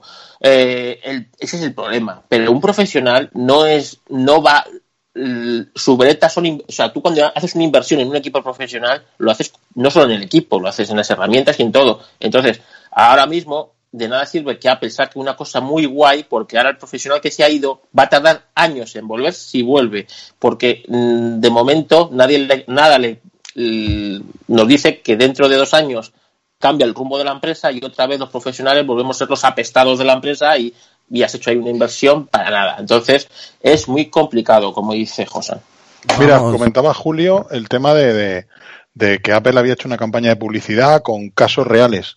De cada caso real que ha hecho Apple, te puedo asegurar casi seguro que yo tengo algún caso real justo al contrario. Porque trabajo en una empresa muy grande donde hay muchísimos perfiles, donde hay gente de muy, vari- de muy- que hace muy variadas tareas. Tenemos ingenieros de desarrollo de software, tenemos ingenieros de telecomunicaciones, tenemos gente que, que se dedica al mundo audiovisual, a editar vídeo, fotografía, a diseñar interfaces de usuario en el departamento de UX. Y de cada siete casos que me ponga Apple, yo le doy otros siete casos que han hecho justo lo contrario, han hecho la migración al revés. Sí, O sea- pero no, no habéis entendido el ejemplo que he puesto. Vamos a ver, yo el ejemplo que he puesto ha sido que el mercado profesional, que no da dinero, no da tanto dinero como da el mercado generalista, ¿vale? Eh, es importante ahora para Apple, no porque dé más dinero o menos, y por eso le están haciendo el Mac Pro que saldrá este año, y por eso van a sacar un nuevo monitor de Apple, etcétera, etcétera. No, es importante porque el mercado profesional da prestigio. Y cuando Apple te hace una campaña de profesionales que usan el Mac, no está enfocada en convencer a los profesionales para que vuelvan al Mac, porque los profesionales ya tienen muy claro si quieren o no, o si están o no, o si quieren usar o no el Mac. Esa campaña de los profesionales está dirigida a los usuarios generalistas que ven ese prestigio y dicen, ah, hostia, pues si lo usa gente profesional yo también quiero. ¿Vale? Eso es lo que no me había entendido antes. No tiene nada que ver eh, con el tema del mercado profesional o no. Y luego hay otra sí, sí, cosa. sí, te, he- te he entendido Vale. perfectamente. Y luego que hay otra que- que cosa- es una campaña de publicidad. Claro, pero para el usuario generalista, no para el profesional. Exacto, evidentemente, exacto. evidentemente. Exacto. Pero si, si el mercado profesional ya lo tiene perdido. O sea que. Entonces, ¿qué es lo que pasa? Que ahora Apple lo que quiere es digamos, eh, ponerse a buenas con ese mercado profesional para no perder eh, o para poder seguir teniendo ese prestigio que fuera de cualquier publicidad, pues tú cuando ves que las herramientas de Apple son las que más, por ejemplo, pongo mi caso personal, yo uno de los motivos por los que entré a Apple es porque yo estuve en casa de un, de un compositor que usaba un Mac y que hacía cosas con ese Mac con Logic, y estoy hablando de un G5, o sea, era pre-Intel, ¿vale? Eh, y hacía cosas con ese G5 que yo no podía hacer en mi PC que me había costado un pastizal porque era impensable, porque Windows no daba la talla como sistema operativo y las aplicaciones no funcionaban como funcionaba Logic. Que Logic, recordemos que es eh, una empresa que fue comprada por Apple, no es un producto propio de Apple. Entonces, eh, ahora lo que está haciendo Apple es, y esto es una cosa que a mí me, me, me- me es muy difícil transmitir, ¿vale? O sea, yo como desarrollador sé que las cosas llevan su tiempo y que no se puede forzar la máquina porque si la fuerzas sale iOS 11, salen un montón de fallos, salen un montón de problemas, salen cosas que no están depuradas, salen cosas que están muy bien al 99%, pero ese 1% te lo jode todo, ¿vale? Entonces, Apple ahora en el tema software se ha puesto las pilas, ha aprendido la lección. Apple lo está haciendo despacio, lo está haciendo con buena letra. Apple va a sacar un iOS 13 que va a revolucionar el, mercado del desarrollo de los propios móviles. Hoy decía Steven Troughton Smith, y estoy completamente de acuerdo con él, en que muy probablemente el famoso marcipán de eh, como SDK, como kit de desarrollo que permite hacer las apps de iOS para que también se ejecuten en el Mac, sea directamente que eso ya es iOS 13, o sea que esa es la SDK que va a traer iOS 13, ¿vale? Sustituyendo a la que ha venido hasta ahora tanto en Apple, tanto en iOS como en los Mac, ¿vale? Un nuevo framework adaptado, mezclando lo mejor de cada una de la, de la familia para hacer un único framework eh, general, va a cambiar la experiencia del móvil, va a dar mucha mejor, eh, o sea, pero todo eso requiere muchísimo tiempo y muchísimo trabajo y, y- y, claro, nosotros somos unos ansias vivas que lo queremos todo ya. Y coger y hacer un nuevo Mac Pro no es algo de, venga, pues te hago un nuevo Mac Pro y monto una torre y lo... No, o sea, tendréis que estar en Apple y de hecho lo tenéis en el, en el propio libro de, de la biografía de Steve Jobs, lo dice, las miles y miles y miles de prototipos que se van a la basura dentro de Apple y de productos que se crean y se prueban y se tiran a la basura y se ven que no funcionan y la prueba y error y la cantidad de pasos que tiene el crear un producto nuevo. Yo estoy convencido que cuando Apple saque el nuevo Mac Pro de, de- de- de este año, la gente lo va a flipar y va a haber un montón de profesionales que van a decir, hostia, y van a volver al Mac. No a lo mejor inmediatamente corriendo, pero ya lo van a tener en... en- Julio, en- pero en eso, en eso tienes razón, pero ¿y qué le impedía a Apple haberle metido un chip nuevo, un procesador nuevo al, al Mac Pro antiguo, al papelera, No, al y papelera actualizado? Porque Intel no porque Intel no ha actualizado los Xeon realmente en potencia hasta que sacó en los iMac Pro. Entonces, si es cierto que podía haber metido los Intel Xeon del iMac Pro en la papelera, pero tampoco, porque el sistema de ventilación de la papelera no da para enfriar esos chips. El problema, el problema fue haber sacado la papelera. Sí. El problema Pero fue- eso fue un error reconocido por la propia Apple. Fue Sí, apostar. el, fue el el iMac, por ejemplo, está con micros de Intel de séptima generación. De séptima generación. Y llevamos ya seis, ocho meses con los micros Intel de octava generación en el mercado. Y que no, y, y, Julio, no me digas que Apple no tiene la suficiente capacidad como para diseñar una placa base como lo tiene Asus, como lo tiene Gigabyte, como lo tiene Supermicro, Sí. como lo tiene No, HP o como lo tiene Sí. Dell. ¿O qué pasa? Sí. ¿Que las, que las, las placas base de, Apple están a otro nivel? No. No, te, explico Bueno, lo que pasó. son placas que están hechas por la propia Apple para que encajen ver. pero Bueno, y- independientemente. y, hay placas de, de Dell que están hechas por la propia Pero- Dell. Y, pero y independientemente- Intel lanza el procesador de, ocho- de, de octava generación de Intel y a los dos meses tiene servidores y máquinas de sobremesa de Dell en la calle. Y Pero Apple Apple tarda ocho meses y todavía no, ha sacado. no. Apple ha sacado todos los. Ya, toda la gama de Apple, salvo los iMac, están con los Intel de octava generación. Sí, pero ¿sabes por qué no lo sacaron? Te lo dije, se lo dije Pero no yo lo a cuando lo quiso comprar. Mac. Yo dije, este año no va a salir. ¿Y sabes por qué? Para no canibalizar el iMac Pro. Y mm, no. bueno, Sí, sí, porque- porque iba a salir con seis núcleos. Pero Sí. porque también lo están renovando. Es que el iMac va a tener un nuevo diseño, un nuevo diseño, sobre todo a nivel termal, aprendiendo muchas de las, de las lecciones que han aprendido con el iMac Pro, y eso, pues, volvemos a lo mismo, requiere tiempo. Venga, vamos, vamos a hablar, vamos a dejar hablar a, a que en breve se tiene que marchar y nosotros en breve también vamos a ir acabando. A ver, Relfon, eh, pregunta directa. ¿Piensas que Cook ya es el momento de dejar Apple? Yo creo que le estáis dando una importancia a Tim Cook que no, que no tiene. Yo no creo que Tim Cook sea el que decide por dónde va la empresa. Estáis centrando en una persona como si fuera Steve Jobs y para mí no. Para mí hay un equipo, una junta directiva que es la que está llevando la, la empresa y eres la imagen.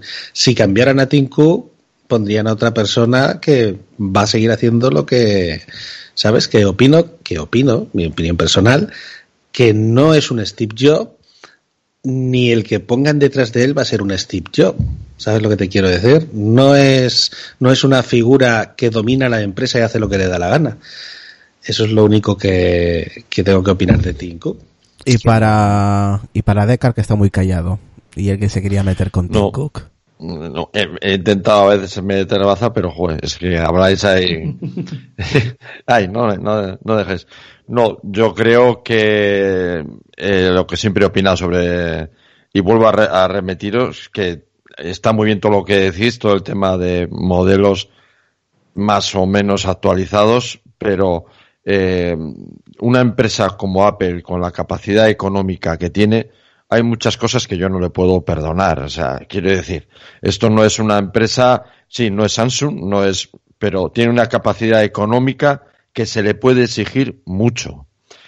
Y este, este CEO que tiene, eh, eh, Tim Cook, de luego yo pienso eh, que sí, eh, no tiene, desde luego yo pienso que no tiene la capacidad, y eso lo que está, está valorando también la bolsa, que vuelvo a repetir, yo creo que está valorando también que no tiene la capacidad de, de mover Apple en, en nuevos campos y en campos, no que sea una empresa que es la segunda, tercera del mundo, ahora no sé cuál cu- queda, pero que parece que va siempre eh, a rebufo ahora mismo de otras empresas. Y eso algo, es algo que eh, lo estamos viviendo con, con, con Tim Cook, ¿no? Sí, se puede decir, no, en en el ejemplo del tema de los relojes, eh, sí, eh, sí que es eh, igual la primera, pero en otros muchísimos aspectos está cediendo terreno y está cediendo terreno desde hace tiempo. Y creo que este, este CEO sería planteable, o no sé si alguna vez lo plantearán, o las tensiones internas que pueda haber, que además se notan, se notan muchísimo, por ejemplo, este Jonathan Ive, se nota muchísimo que hay, ahí hay una tensión entre Jonathan Ive, que no le nombra a este ni, ni, ni harto de grifa. Entonces, Claro, ahí se ve que hay, hay tensiones internas y claro, con, con estos temas económicos pueden aumentar. Y desde luego, no creo que perdería nada la empresa si se cambiara eh, el, el CEO. Y en cualquier caso, Claro, si quieres es- crecer y si quieres volver a, a ser la punta de lanza que fue en su día Apple, también hay que arriesgar. El que no arriesga no consigue nada. Sí, pero, Decar, eh, me has dicho que no, que tú hay cosas que no le perdonarías a Apple, ¿no? Me refiero.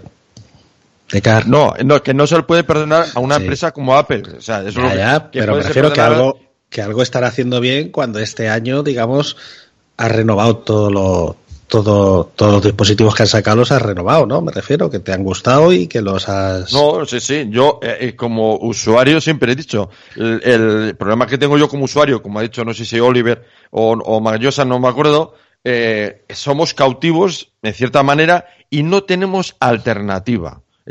No hay una alternativa similar a, a Apple que nos dé la- esas funcionalidades y esa forma funcional que tiene Apple. Y somos, hay muchísimo, Apple vive mucho de, hay, se habla de muchos tipos de usuarios aquí, pero vive mucho de que eh, su ecosistema hace dependiente a los usuarios y, mantiene, digamos, de cierta forma, aunque se puedan ir, pero le cuesta ir, y como dicen, bueno, luego cuesta recuperarlos, pero mantiene un público cautivo porque realmente hoy por hoy todavía, hombre, te sigues manteniendo aquí. El problema es que, más que nada, el problema es que no hay una alternativa a que, que salga una empresa que saque algún producto que vaya generando otro ecosistema. Hoy por hoy no lo hay. Entonces, Sí, es- pero- esto también es, un- es la si suerte está- que tiene Apple. ¿eh? Si estás contento con el último Apple Watch que has sacado, estás contento con el último MacBook que te has pillado, con el último iPad Pro y todo, pues llega un momento en que en que, bueno, se puede decir que, que no te gusta Tim Cook, pero digamos ver, que la empresa yo en estoy- yo general estoy te contento, gusta, ¿no? Estoy contento con macOS con- porque es un buen sistema operativo. No puedo entender cómo puede tener un bug como tuvo el bug del root. Y que eso es imperdonable, por mucho que me digan, "O sea, es que eso no se puede ni perdonar, pero con no hay otra alternativa que yo me pueda comprar el, el mismo ordenador que me he comprado con un sistema operativo similar a este, no quiero Linux, pero quiero la seguridad que me, de- que me da macOS y la funcionalidad que me da, y, y, y no lo hay. No, Mira, no hay ese, ese, no hay ese. Sí, o sea, pero- si lo habría, quizás. Como usuario no te van a perder, me refiero. Aunque porque no, pero no básicamente porque ahora mismo igual, eh, se- sino simplemente porque tampoco hay una alternativa real. A veces, a veces a veces Redphone- a veces Redphone uno no compra lo que quiere.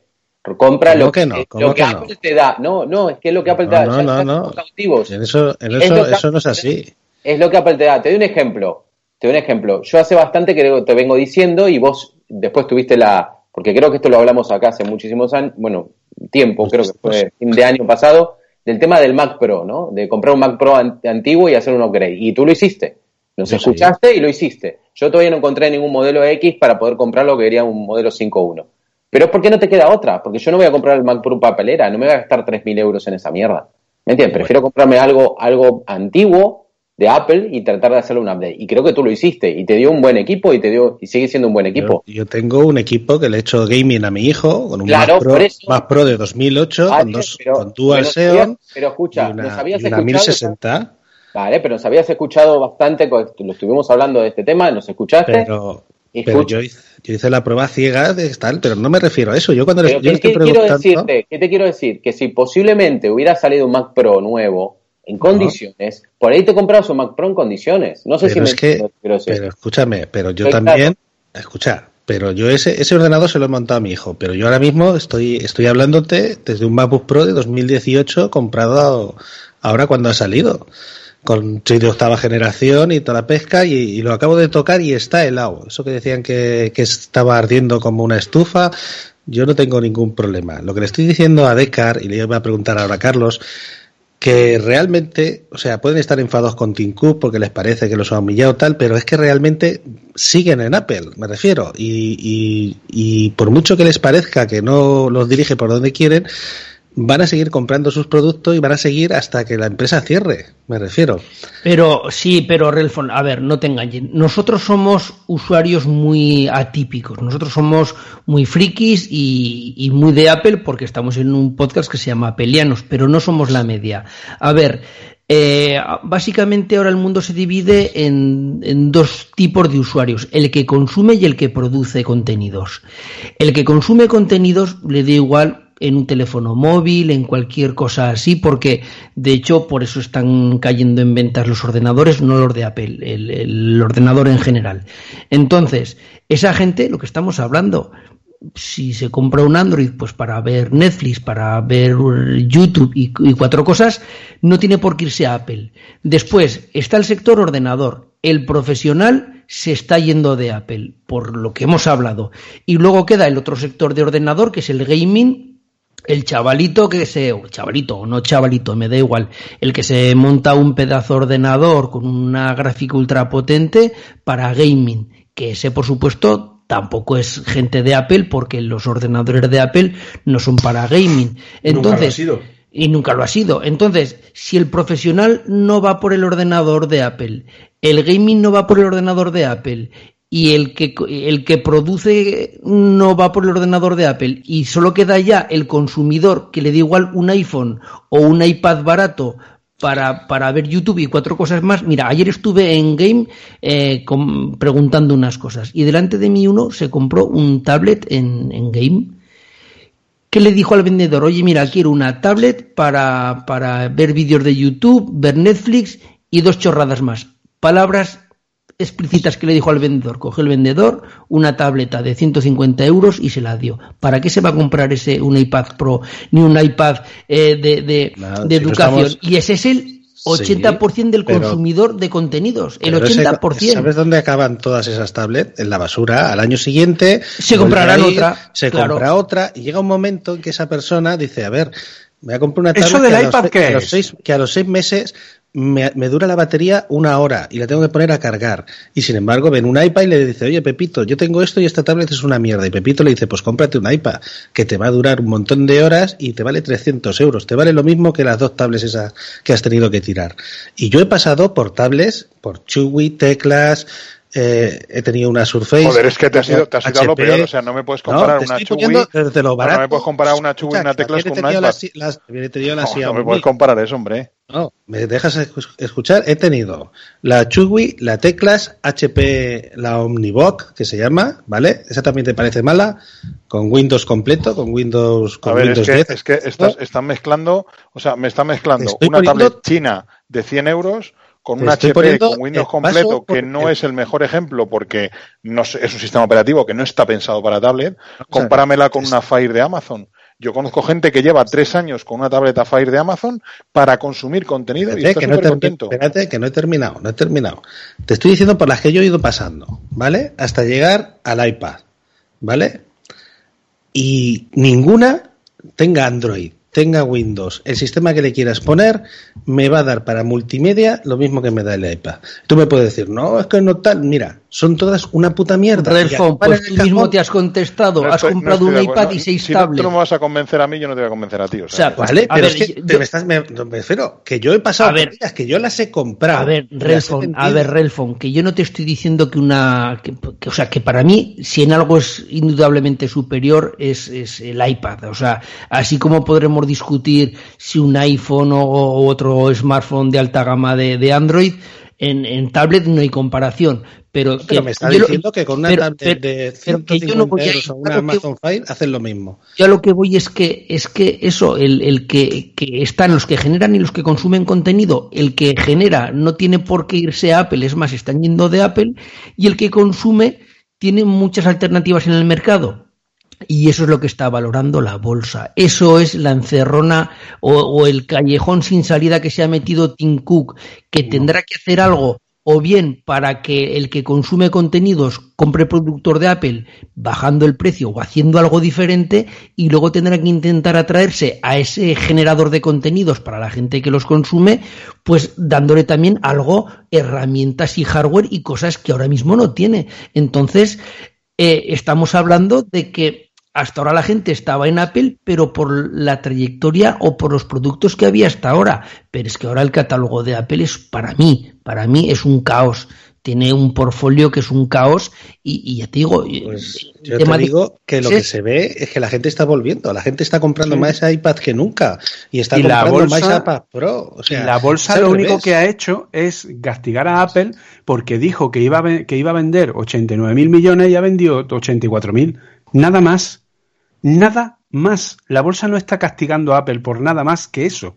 Porque Perdón, ha la tenido empezó- una baja. No, punto. lo- lo- lo Pero lo que tú estás diciendo, lo que tú estás diciendo, Majosan, y tienes razón, en que efectivamente hay una tendencia, esa es la tendencia del mercado. Es decir, tenemos que retrotraernos a las palabras de Steve Jobs.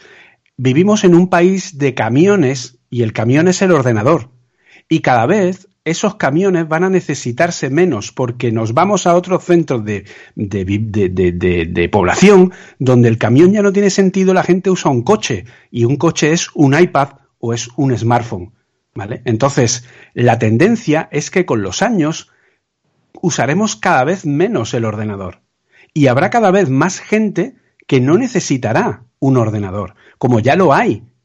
Hay muchísima gente que ya no necesita un ordenador y cada vez cuanto más tiempo pase, más gente habrá que no necesite un ordenador y llegará un momento, eh, aunque ahora lo veamos completamente imposible, en el que muchos profesionales, como ya los hay, con un iPad tendrán más que suficiente. Entonces, los ordenadores, su destino es desaparecer como concepto, como aparato, como algo que resuelva. No van a desaparecer completamente, nunca. Siempre van a estar ahí, pero cada día van a ser usados por menos personas. Carlos Castillo. Venga.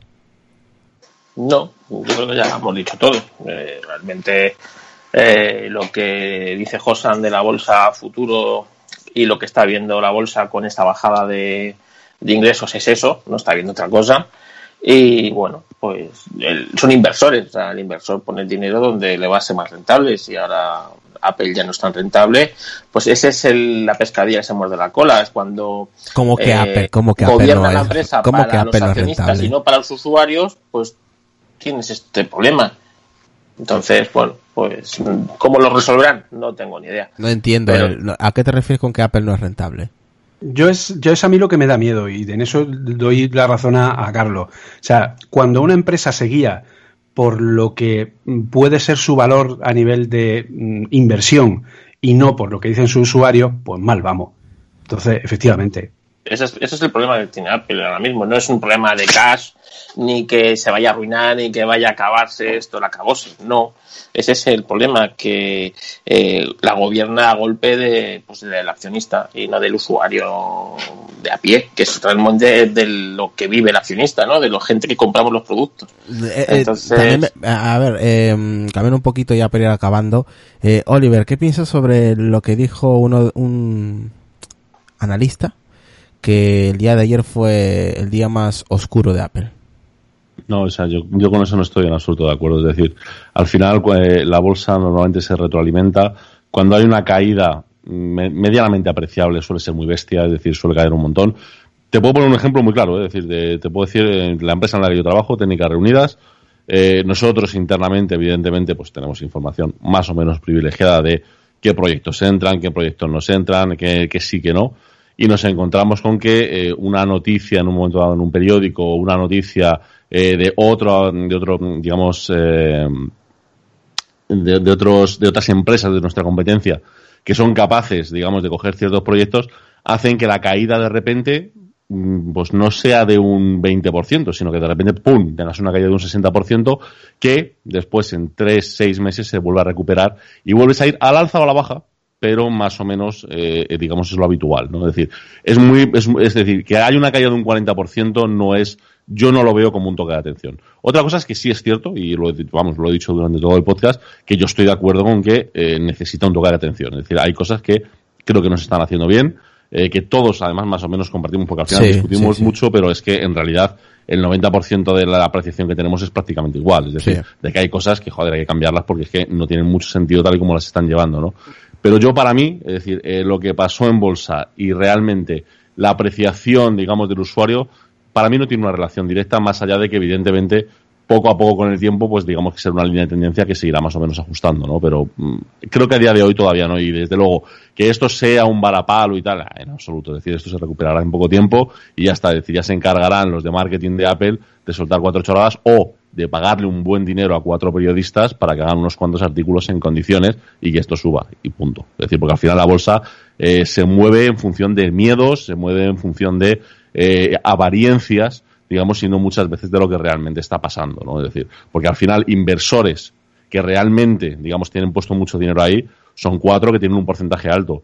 Estas empresas tecnológicas, sobre todo las del Nasdaq, tienen una cartera de inversionistas como tú y como yo, es decir, que tenemos, que yo, yo he llegado a tener, que, que, por cierto me fue muy bien, yo he llegado a tener alguna, alguna inversión en, en Apple, y como y de estos casos hay muchos. Entonces hay gente que se asusta, es decir, rápidamente ve que esto empieza a caer, rápidamente venden, se hace una pelota, se, se retroalimenta y acaba cayendo hasta niveles, pues eso, de un 40% como es el caso. Pero al final si tú te metes un poco en la estadística te das cuenta de que eso es habitual. Esto, no es una cosa que sea nueva ni mucho menos. Y lo que ha hecho Tim Cook de, de hacer una parada de venta de acciones es lo más normal que se hace en estas situaciones para que todo el mundo se tranquilice, salgan cuatro o cinco artículos en el que se pongan un poco las cosas con perspectiva y la gente se relaje un poco y la cosa vaya otra vez normal. ¿eh? Es decir, no digo que no vaya a bajar, digo que no me parece un varapalo bestial ni muchísimo menos. Eh, Oliver, redes sociales y podcast.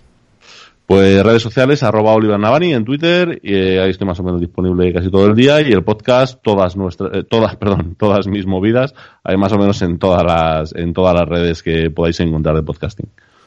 Bueno, nada, compañero, muchas gracias por pasarte. Muchas gracias a vosotros. Josan, venga, tu pequeño resumen y redes sociales y podcast. No, nada, el resumen ya he dicho lo que pensaba, pues eso, que yo no estoy muy de acuerdo con, con, lo que está haciendo Tim.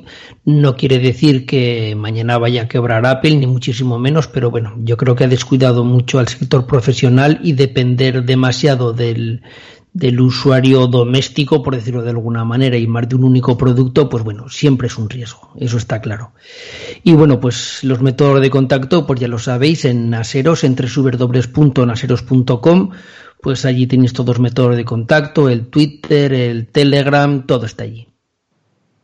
Perfecto, también lo mismo, José, gracias por pasarte por aquí. Borja, lo mismo. Pues nada, que hay mucho, mucho amarillismo en todo esto, mucho titular para clickbait y bueno, pues yo, me, esto me recuerda un poco al caso de Samsung hace dos años cuando tuvo problemas con el Note 7, que el famoso caso de incendio y, y, explosión de baterías, y Samsung, que es un gigante que cotiza más de 300 mil millones de dólares en bolsa, y bajaron las acciones por un solo producto de una sola línea de producto que luego se recuperaron al cabo de pocos días pero para que nos hagamos una idea de que el mercado financiero es algo tremendamente volátil, tremendamente sensible a cualquier cosa y que yo creo que esto será una marejadilla que pasará, que nos pueden gustar más o menos los productos o el rumbo que está tomando Apple, pero yo creo que esto lo han exagerado demasiado. Y nada, pues me podéis encontrar en arroba retromática en Twitter y en retromática.es en mi podcast. Aquí nos hablo gracias, de... Gracias a todos por, por invitarme. Aquí nos hablo de las baterías, ¿eh? Yo lo tenía muy claro. A mí me pareció un derribo básicamente a Samsung.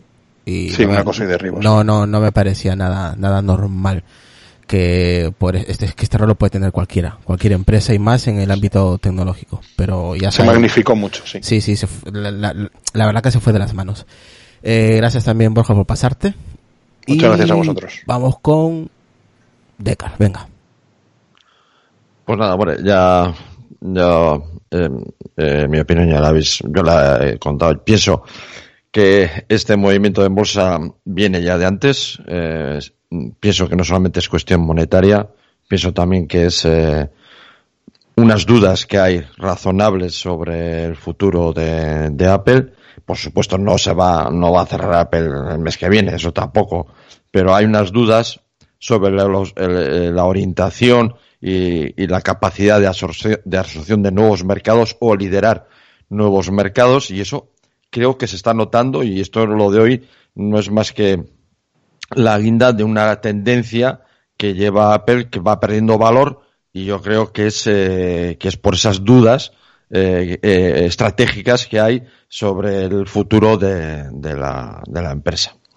Eh, bueno, y mi podcast ya sabes, Decknet, y, estoy solamente en, Twitter como Decar. Y como siempre, un placer estar aquí. Lo mismo, Decar, Decanet. Lucas, que tú y yo hemos hablado muy poquito. Venga, un resumen. vamos a dejar que hablen ellos y luego ya pues hablamos nosotros. Venga, no, tu yo lo que pienso con el tema este de, de Apple eh, y espero, por uno, mm, sobre todo espero, de que se dejen un poquito de mirar, como han comentado los compañeros, de estar tan pendiente de su valor bursátil, que creo que bueno que sí que está bien para cuando estás empezando como una empresa pequeñita ahora que está bastante bien consolidada y tiene mucho billete que baje todas las acciones posibles, que se las recompre y que empiece a dedicarse a eh, mirar todos los productos que tiene abandonados, como en este caso el Apple TV, que me gustaría que, eh, no sé si vosotros lo habéis visto, pero yo no he escuchado ningún anuncio publicitario eh, promocionando el Apple TV ni nada, o sea, si Apple no lo hace, los desarrolladores tampoco van a dejar su esfuerzo para crear eh, juegos, plata, lo que sea, para este para este dispositivo, ¿no? Que yo creo que está bastante muerto por culpa de Apple, o sea, por la parte de Apple. Eh, entonces, bueno, a mí me gustaría que lo hicieran y que se dejasen de tonterías y empezasen ya a mirar por el usuario que es realmente que le está dando de comer, no estos accionistas que solo meten dinero para ganar dinero, que está bien, porque es para eh, lo que están haciendo, pero quien nos gastamos el dinero y quien sufrimos las consecuencias de un prototipo, de un producto mal hecho o un software no refinado, acá van, lo van haciendo bien, eh, somos nosotros los usuarios. Así que empiecen a mirar un poco más por nosotros y porque si ninguno de nosotros compramos nada, eh, Apple se va al garete. Por muchos millones que tenga, tardará más o menos, pero acabará yéndose al garete. Redes sociales y podcast. Pues nada, el Twitter como arroba dracotec85, aquí en Apelemos evidentemente, y algunos miércoles y los domingos en voces nocturnas y pronto también en la borde de la cama. Carlos, Carlos Castillo. Bueno, pues yo creo que ya se ha hecho todo, así que no voy a reiterar más. Estamos en una encrucijada que se ha metido Apple ella solita por, por preocuparse más del accionista que del, que del usuario. Pues ella sabrá cómo, cómo lo soluciona. Lo veremos. O sea, nadie sabemos lo que va a pasar realmente, porque no lo sabe ni la propia Apple. Así que eh, nada, mis redes sociales, eh, Foto Carlos Case en Twitter o Histor Racing también en Twitter y mi podcast eh, Histor Racing, Historia del Motor, donde hoy hemos publicado un nuevo podcast. Perfecto, gracias por pasarte, Carlos. Eh, Julio de Apple Coding, venga, lo mismo, lo último que quieras dejarnos y tus redes sociales y podcast. A ver, yo, si algo me ha enseñado la vida, entre otras muchas cosas, es que para hablar desde un punto de vista con conocimiento de causa o experto sobre un tema, eh, hay que tener mucha experiencia y muchos años. Y yo, desde luego, de lo que no tengo es de mercado financiero. Por lo tanto, yo no me atrevería nunca a hacer una valoración de lo que significa o no un movimiento en un mercado financiero. Yo, dentro de mi poca experiencia, creo que esto se limita exclusivamente a lo que Tim Cook ha dicho, que es esa bajada en, los, en las ventas, principalmente por China, por los problemas que ha comentado, entre otros, eh, Majosa, y todos los problemas que hay ahora mismo a nivel de, de Estados Unidos, China, etcétera, con todo el tema de ventas, aranceles, etcétera, etcétera. Pero la pérdida de valor, vamos a ver, la pérdida de valor de Apple en bolsa ya viene de hace tiempo. Despacio, Eh, pero viene. Pero es que eso es algo que es normal en bolsa. eh, No, que- empezó, empezó, mira, Julio, empezó cuando él dijo que no iba a dar la cantidad de unidades. Ahí empezó todo. Cuando Pero es que, el insisto- cuando el cuarto trimestre le reportearon, Yo no me atrevería a decir absolutamente nada de los mercados financieros, porque allí con cuatro tonterías hay bajada y subida, bajada y subida. Con lo que ha dicho Oliver, mirad la gráfica. Es que ahí está todo. empezó, empezó todo, empezó to- en serio, fíjate, hasta hay un O sea. Apple, Apple está ahora mismo dentro de una burbuja muy grande. En la- a la cual lo llevaron porque les convenía a los mercados en ese momento de llegar al trillón. Y luego ahora lo que está haciendo es volver al estado normal. Entonces yo no me atrevería a, a ver, es un poco lo que yo intento defender en este episodio. Una cosa es que nos parezca que Apple lo está haciendo mejor, peor, Mm. que puede mejorar aquí, que pueda mejorar allí, que Tim Cook sea o no el más apropiado, que pueda hacer algo o no. Esos son otros temas aparte, cada uno tenemos nuestra opinión y la de todos los compañeros que la han expresado es más que respetable y yo creo que en ciertos puntos todos coincidimos eh, como gente que lleva mucho tiempo viendo el tema Apple. Pero el tema bursátil es tan eh, cogido por pinzas, tan... eh, este es otro mundo completamente diferente, ¿vale? Entonces yo no veo la conexión, ¿vale? O sea, yo es un poco lo que defiendo en este sentido, que la conexión no está, que nosotros queremos ver, o mucha gente ha querido ver, una conexión entre una opinión de una mala gestión, que no voy a negar o afirmar en ningún caso, y lo que es esa reacción de la bolsa. Es que los valores, es- lo mismo hablamos dentro de 15 días y las acciones están otra vez por encima de lo que lo estaban antes de que Apple hiciera este comunicado. Y es así, porque a Tesla se le puso, por poner un ejemplo tonto, se le puso una multa del copón que hundió las acciones con pérdidas, creo que fueron del 40%, y las recuperó enteras en un fin de semana. Entonces, es que no tiene, o sea, es que el mercado bursátil no es otra cosa, ¿vale? Es otra cosa diferente. Yo no eh, creo que no está conectado, eso sí, coincido con Carlos Castillo en que creo que Apple se preocupa más por su eh, fluctuación o sus valores dentro del mercado bursátil que por los usuarios. Y eso sí considero que puede ser un problema, pero eso ya es mi opinión. Redes sociales y podcast. arroba Apple subrayado coding eh, o el mío personal arroba jcfmunoz y bueno pueden escucharnos en los podcasts Apple Coding y Apple Coding Daily de eh, pues eso de lo que es la red Qonda Perfecto. y también en Apple Esfera Perfecto. Saludos ahí a Pedro Aznar. Eh, Adrián, venga. No, nada, creo que está todo dicho. Eh, creo que no es un batacazo para Apple, pero sí es una buena colleja. Sí, Esperemos eh, que cambie al- algo en su política, Tim Cook. Eh, lo que considero es que, eh, como, como dijo también Carlos o dijo Julio, se preocupa más por los accionistas, es muy buen contable, parece que es un crack en la logística, Tim Cook. O sea, lo, lo- hay, hay que reconocerlo, que el tipo es un, es un puto crack. Eh, pero considero que no es un tipo de visión de futuro para Apple. No lo fue nunca. El único que hizo fue explotar productos que ya estaban en la empresa. Eso es mi visión. Yo creo que él no, no ha creado ningún producto. O sea, no, no, no. Por ahí el Apple Watch, aparentemente, que, que sí que era un producto de él, puede ser, no sé, habría que verlo eso. Eh, eh, por otro lado, diría que eh, en este momento, mira, yo- a mí no me sobra el dinero, ¿no? Pero si, si tuviera algo de dinero, en este momento compraría acciones. O sea, a tal punto te diría, porque a 142 yo creo que en, poco tiempo va a recuperar bastante. Y yo las compraría, no sé, quien- el que tenga dinero que lo haga. Eh, pues eso, no, esto no es un, no, no va a caer Apple por esto. Y nada, eh, me pueden seguir acá en el podcast de Apelanos y mi Twitter en arroba algaspain. Perfecto. Pues yo creo que ya hemos pasado todos. Es- no, Relfo, tú no. tú estás castigado. Venga, Relfo. Re- redes sociales, podcast y tu pequeño resumen. Pues nada, Relfon, arroba Relfon en las redes sociales y aquí estoy calentando el chat un ratito. Venga, pero ya has dicho tu resumen tú, ¿no? Creo que. Sí, ¿no? Ya, ya lo he dicho antes, ya lo he dicho Vale. antes. Vale, Vamos, perfecto. Yo creo que- está todo más que claro. Sí, lo dijo también Oliver, que creo que aquí en los que estamos ahora en, el, en el grupo de, de Sky haciendo este episodio estamos de acuerdo en que sí, ha sido una, una hostia a Apple así por encima, pero que todos estamos de acuerdo que, que vamos, que tiene que mejorar algo, tiene que, que ir por una, una buena línea para los usuarios y ya se verá, pues seguramente que este tema va a arrastrar durante todo el año, eh, pero me quedo con, con lo que ha dicho Oliver, que es un clip al final. Eh, seguramente que mañana veremos, más tarde veremos eh, vídeos subidos de youtubers diciendo que Apple ya se va al carajo, al garete. Veremos eh, podcast diciendo lo mismo, pero claro, eh, el tema de la bolsa es completamente diferente a lo que pueda hacer Apple de aquí unos meses. Eh, veremos el 29 de, de enero a ver qué, qué números presenta Apple y a partir de ahí pues también se, se comenzará a hablar también eh, de las pérdidas que ha tenido Apple, aunque yo creo que pérdidas pues una mierda para Apple, es que es... es No vamos, son pérdidas, es que es- has dejado de ganar. que exactamente, no, es que no se puede hablar de pérdidas tampoco, si al final tiene más beneficios que cualquier otra empresa.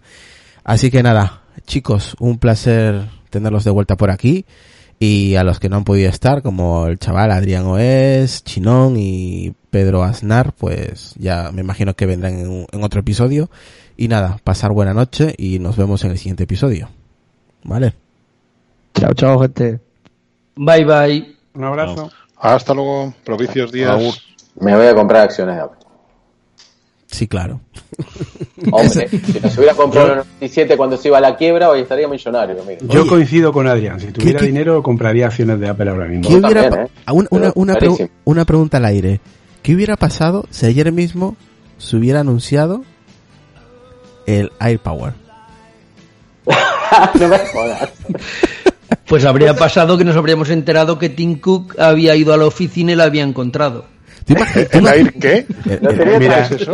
miraría, miraría si es 28 de diciembre. o sea, Claro. tú, tú tú imagínate que al día justo lanza, eh, dice Cook eso y pone en la página web de Apple a la venta mañana mismo el iPower, o sea, vamos, yo no sé lo que hubiera pasado, eh, pero bueno, es- estaría, la verdad, que hu- hu- hubiera estado bueno, un bonus. Ese, ese es uno de los ejemplos de productos que Apple sí tendría que prodigar más.